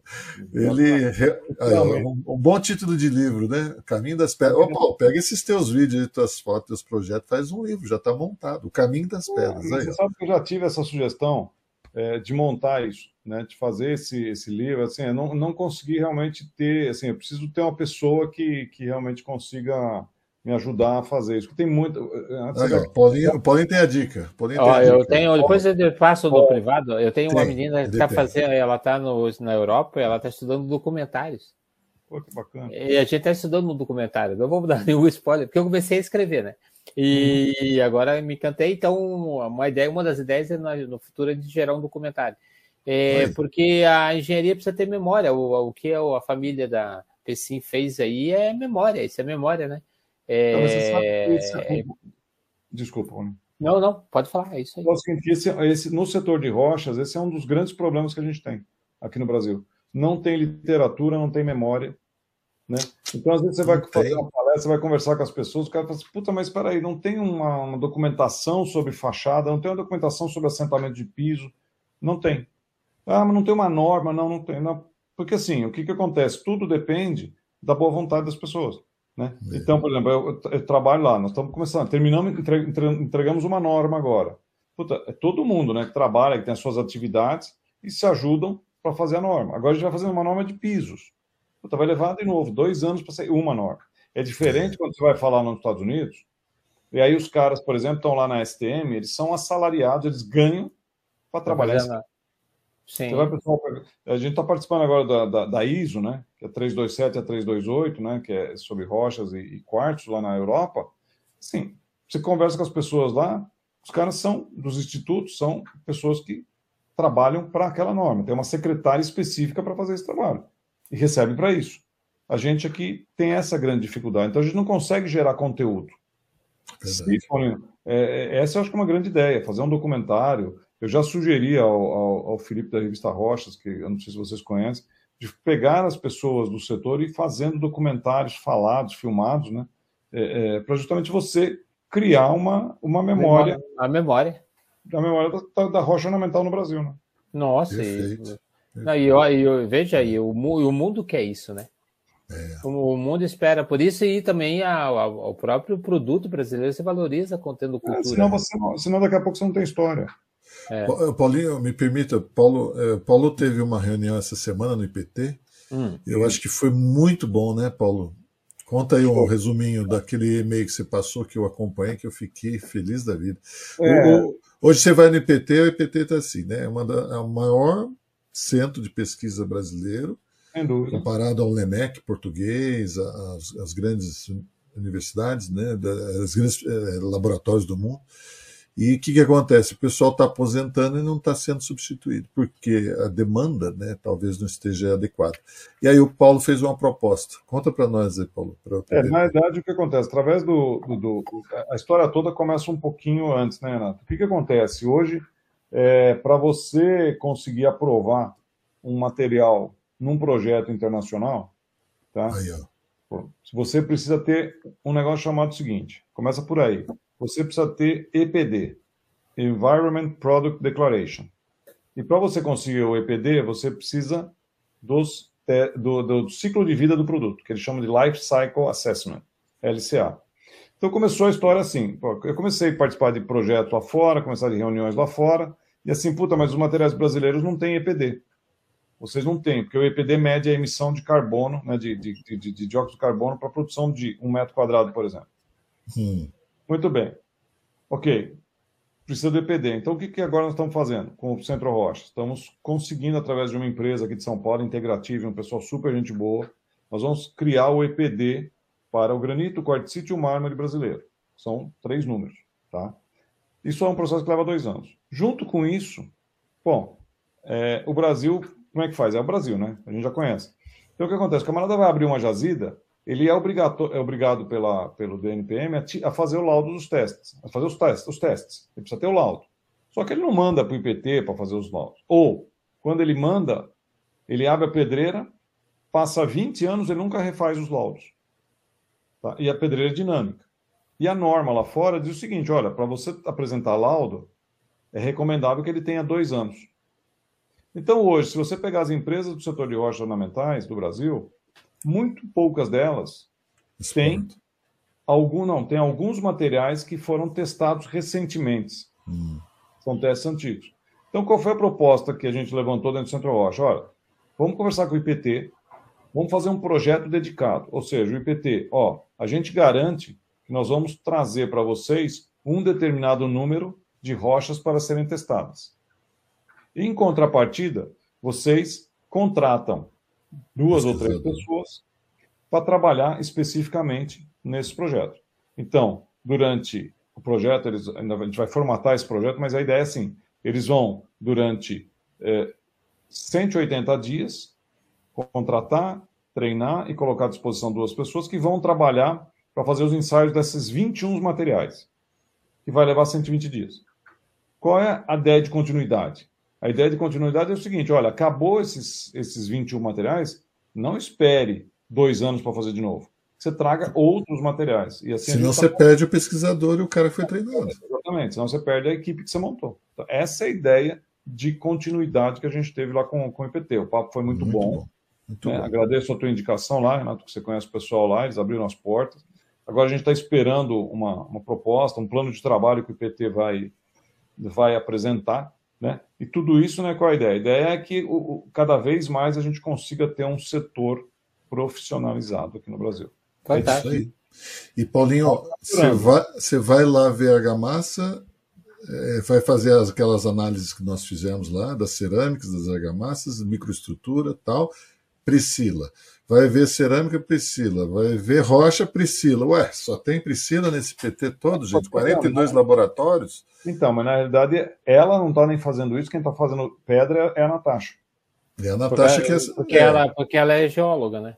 Porque ela é geóloga, exatamente. É geóloga. E a Natasha não sei, a Natasha não conheço. É geóloga também. Não conheço. Ah, também. É, geóloga, é mais, mais nova, é. que é possível. Mais nova, tá, não, mas tá chegando agora, tudo passa pela Sabe que a gente fez um é. trabalho de cerâmica com a Priscila maravilhoso.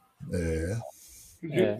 Não, era ah, super competente. É que assim, a gente pegou a época do, do, do IPT com Frazão, Caruso, Maria Heloísa Frascar, Frascar né? Toda, é. toda, aquela galera assim de alto é, é envolvimento, tinham toda essa história. Esse pessoal, né, infelizmente, foi se aposentando ou foi, foi falecendo. E aí não houve uma reposição. Não houve uma reposição. É...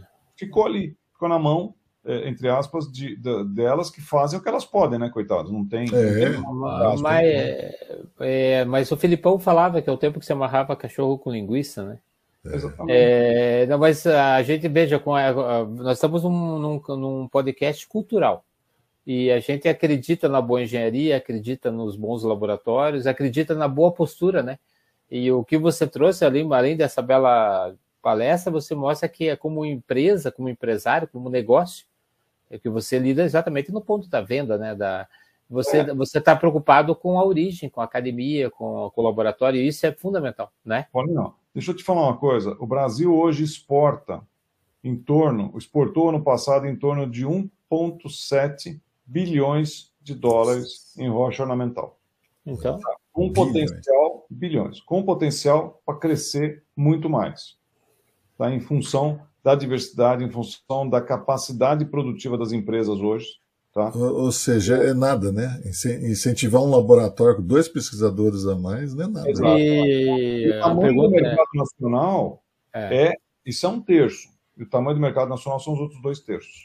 É, e aí a contrapartida também são os estudos, doutorados, né? Sim, Quanto mais é. o, setor, o setor fizer, a contra, o setor dando contrapartida ao, à retaguarda. Olha, Paulinho, a última pessoa que eu me lembro de ter visto se envolver com a parte de mestrado, doutoramento de rocha ornamental foi a Eliana, com que eu tive é verdade, Eliana Butterfly. É. Butterfly. Eu tive um contato com a. Mas aí foi, foi uma defesa de de um trabalho que eles fizeram e apresentaram fora do Brasil, que foi a Silene, que trabalhava na Tishman, junto com. Uh, eu me esqueci o nome dela, ela trabalhava também, tá, agora está na Toledo também, era uma outra arquiteta.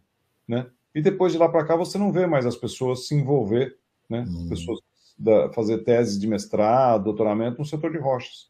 Ainda. É, talvez, Ainda, esse, é, talvez esse episódio quem sabe, né, Paulo? É, é, na verdade, antes desse episódio, não, mas é, Antes ou depois? Certeza, com certeza Agora. esse episódio é inspirador. É inspirador. É, tem, inspirador. Tem, a gente tem tido um feedback muito grande é. dos jovens, assim. É verdade. Estava na feira de Verona agora, é, na, foi agora no final de setembro, né? E o pessoal brincava o seguinte, né, cara? Porque fazia muito tempo que não se encontravam, né? As pessoas estavam ávidas para se encontrar, para se ver, Sim. né? E aí a gente criou uma, uma, uma, uma nova era no, no mundo, né? Que é BP, né? Before Pandemic, e, e AP, né? After Pandemic, né, cara? Então, uhum. eu acho que teve um divisor de águas aí nesse, nesse momento. Teve. E eu acredito que muitas pessoas que realmente antes estavam muito mais preocupadas só com o business, com o business, com o business, começaram a olhar o seguinte: olha, eu preciso mudar o meu modus operandi para que eu perpetue o meu business. Não é só o imediatismo, mas pensar um pouquinho mais lá para o futuro. Né? É, a gente tem feito bastante esse trabalho de, de divulgação, de levar o, o, nome do Brasil lá para fora. A gente procura, no máximo, se convidar os arquitetos, decoradores. Semana passada nós fizemos uma live com, com 80 arquitetos e decoradores chineses. Cara, tá? Convidamos o pessoal, está sendo organizado uma, uma, um, uma missão de trabalho para esse pessoal vir aqui para a feira de, de, de Vitória. Quer dizer, a Apex está fazendo uma série de ações é, é, importante junto com o pessoal do Centro Rocha. Ou seja, a gente tem movimentado o setor. É, espero que a gente consiga ter mais eco, né? E, e, e, e seja frutífero para que a gente tenha mais, mais, vamos dizer assim, além não só, não só a parte de incremento de vendas, de incremento das exportações, mas realmente estruturar mais o setor para deixar um legado, né? Eu acho que isso é o mais importante. Perfeito. Perfeito. Nossa, fantástico. Acho que está dado a recado, né, Paulinho? Tá dado, mais que dado, é. né? Pô, Paulo, eu não, eu não, vejo a hora de marcar o vinho agora. Estamos aqui à disposição, esperando você vir aqui, ó, Paulo. Se Sim, quiser, é. eu vou antecipar minha volta, hein? Se você falar que vem, eu vou é, mudar a passagem. olha aí, não, olha, olha. Não, olha, é muita moral. Não, mas veja, a, nós vamos ter um 2023 maravilhoso aí. E, sem, sem dúvida, sem dúvida, vamos, sem dúvida. Tem muita Paulinho, coisa boa para acontecer. Paulinho voltou inspirado da região básica, né? É, eu. Ah, eu gostei muito, né? Lá, né, Paulinho? Ah, eu fui em Rioja, eu fui lá na Laguardia lá. Opa. Eu fiquei encantado com aquela vinícola Isios lá do Calatrava. É, não conheço, não. Ah, vale a pena. Você que viaja, põe na tua rota. Eles, eles fazem vinho só para a região, né? É. é. um vinho, é um vinho conceito e tal. E a, mas a obra de, de arquitetura é um. É, eu mando, vou, mandar, vou mandar a foto para você. Tá bom. É, então, pô, Paulo, eu estou lisonjeado. Eu quero agradecer, agradecer a vocês dois pela oportunidade né? É, tá aqui com vocês, o, o, Rodrigo também que, que foi embora antes, não sei se ele está nos ouvindo ainda, né? Mas muito obrigado, foi um grande prazer. Espero ter colaborado de alguma forma com, é, com transmitir um pouquinho desse conhecimento. e à disposição. Pessoal, estamos aí para o que deve vier. Fantástico. Obrigado. Gente, muito obrigado. Bom descanso e viva, viva. a boa engenharia, né, Paulinho? Viva a boa engenharia. Tchau, tchau. Até. Tchau, gente. Deixa eu encerrar aqui nossa programação aqui.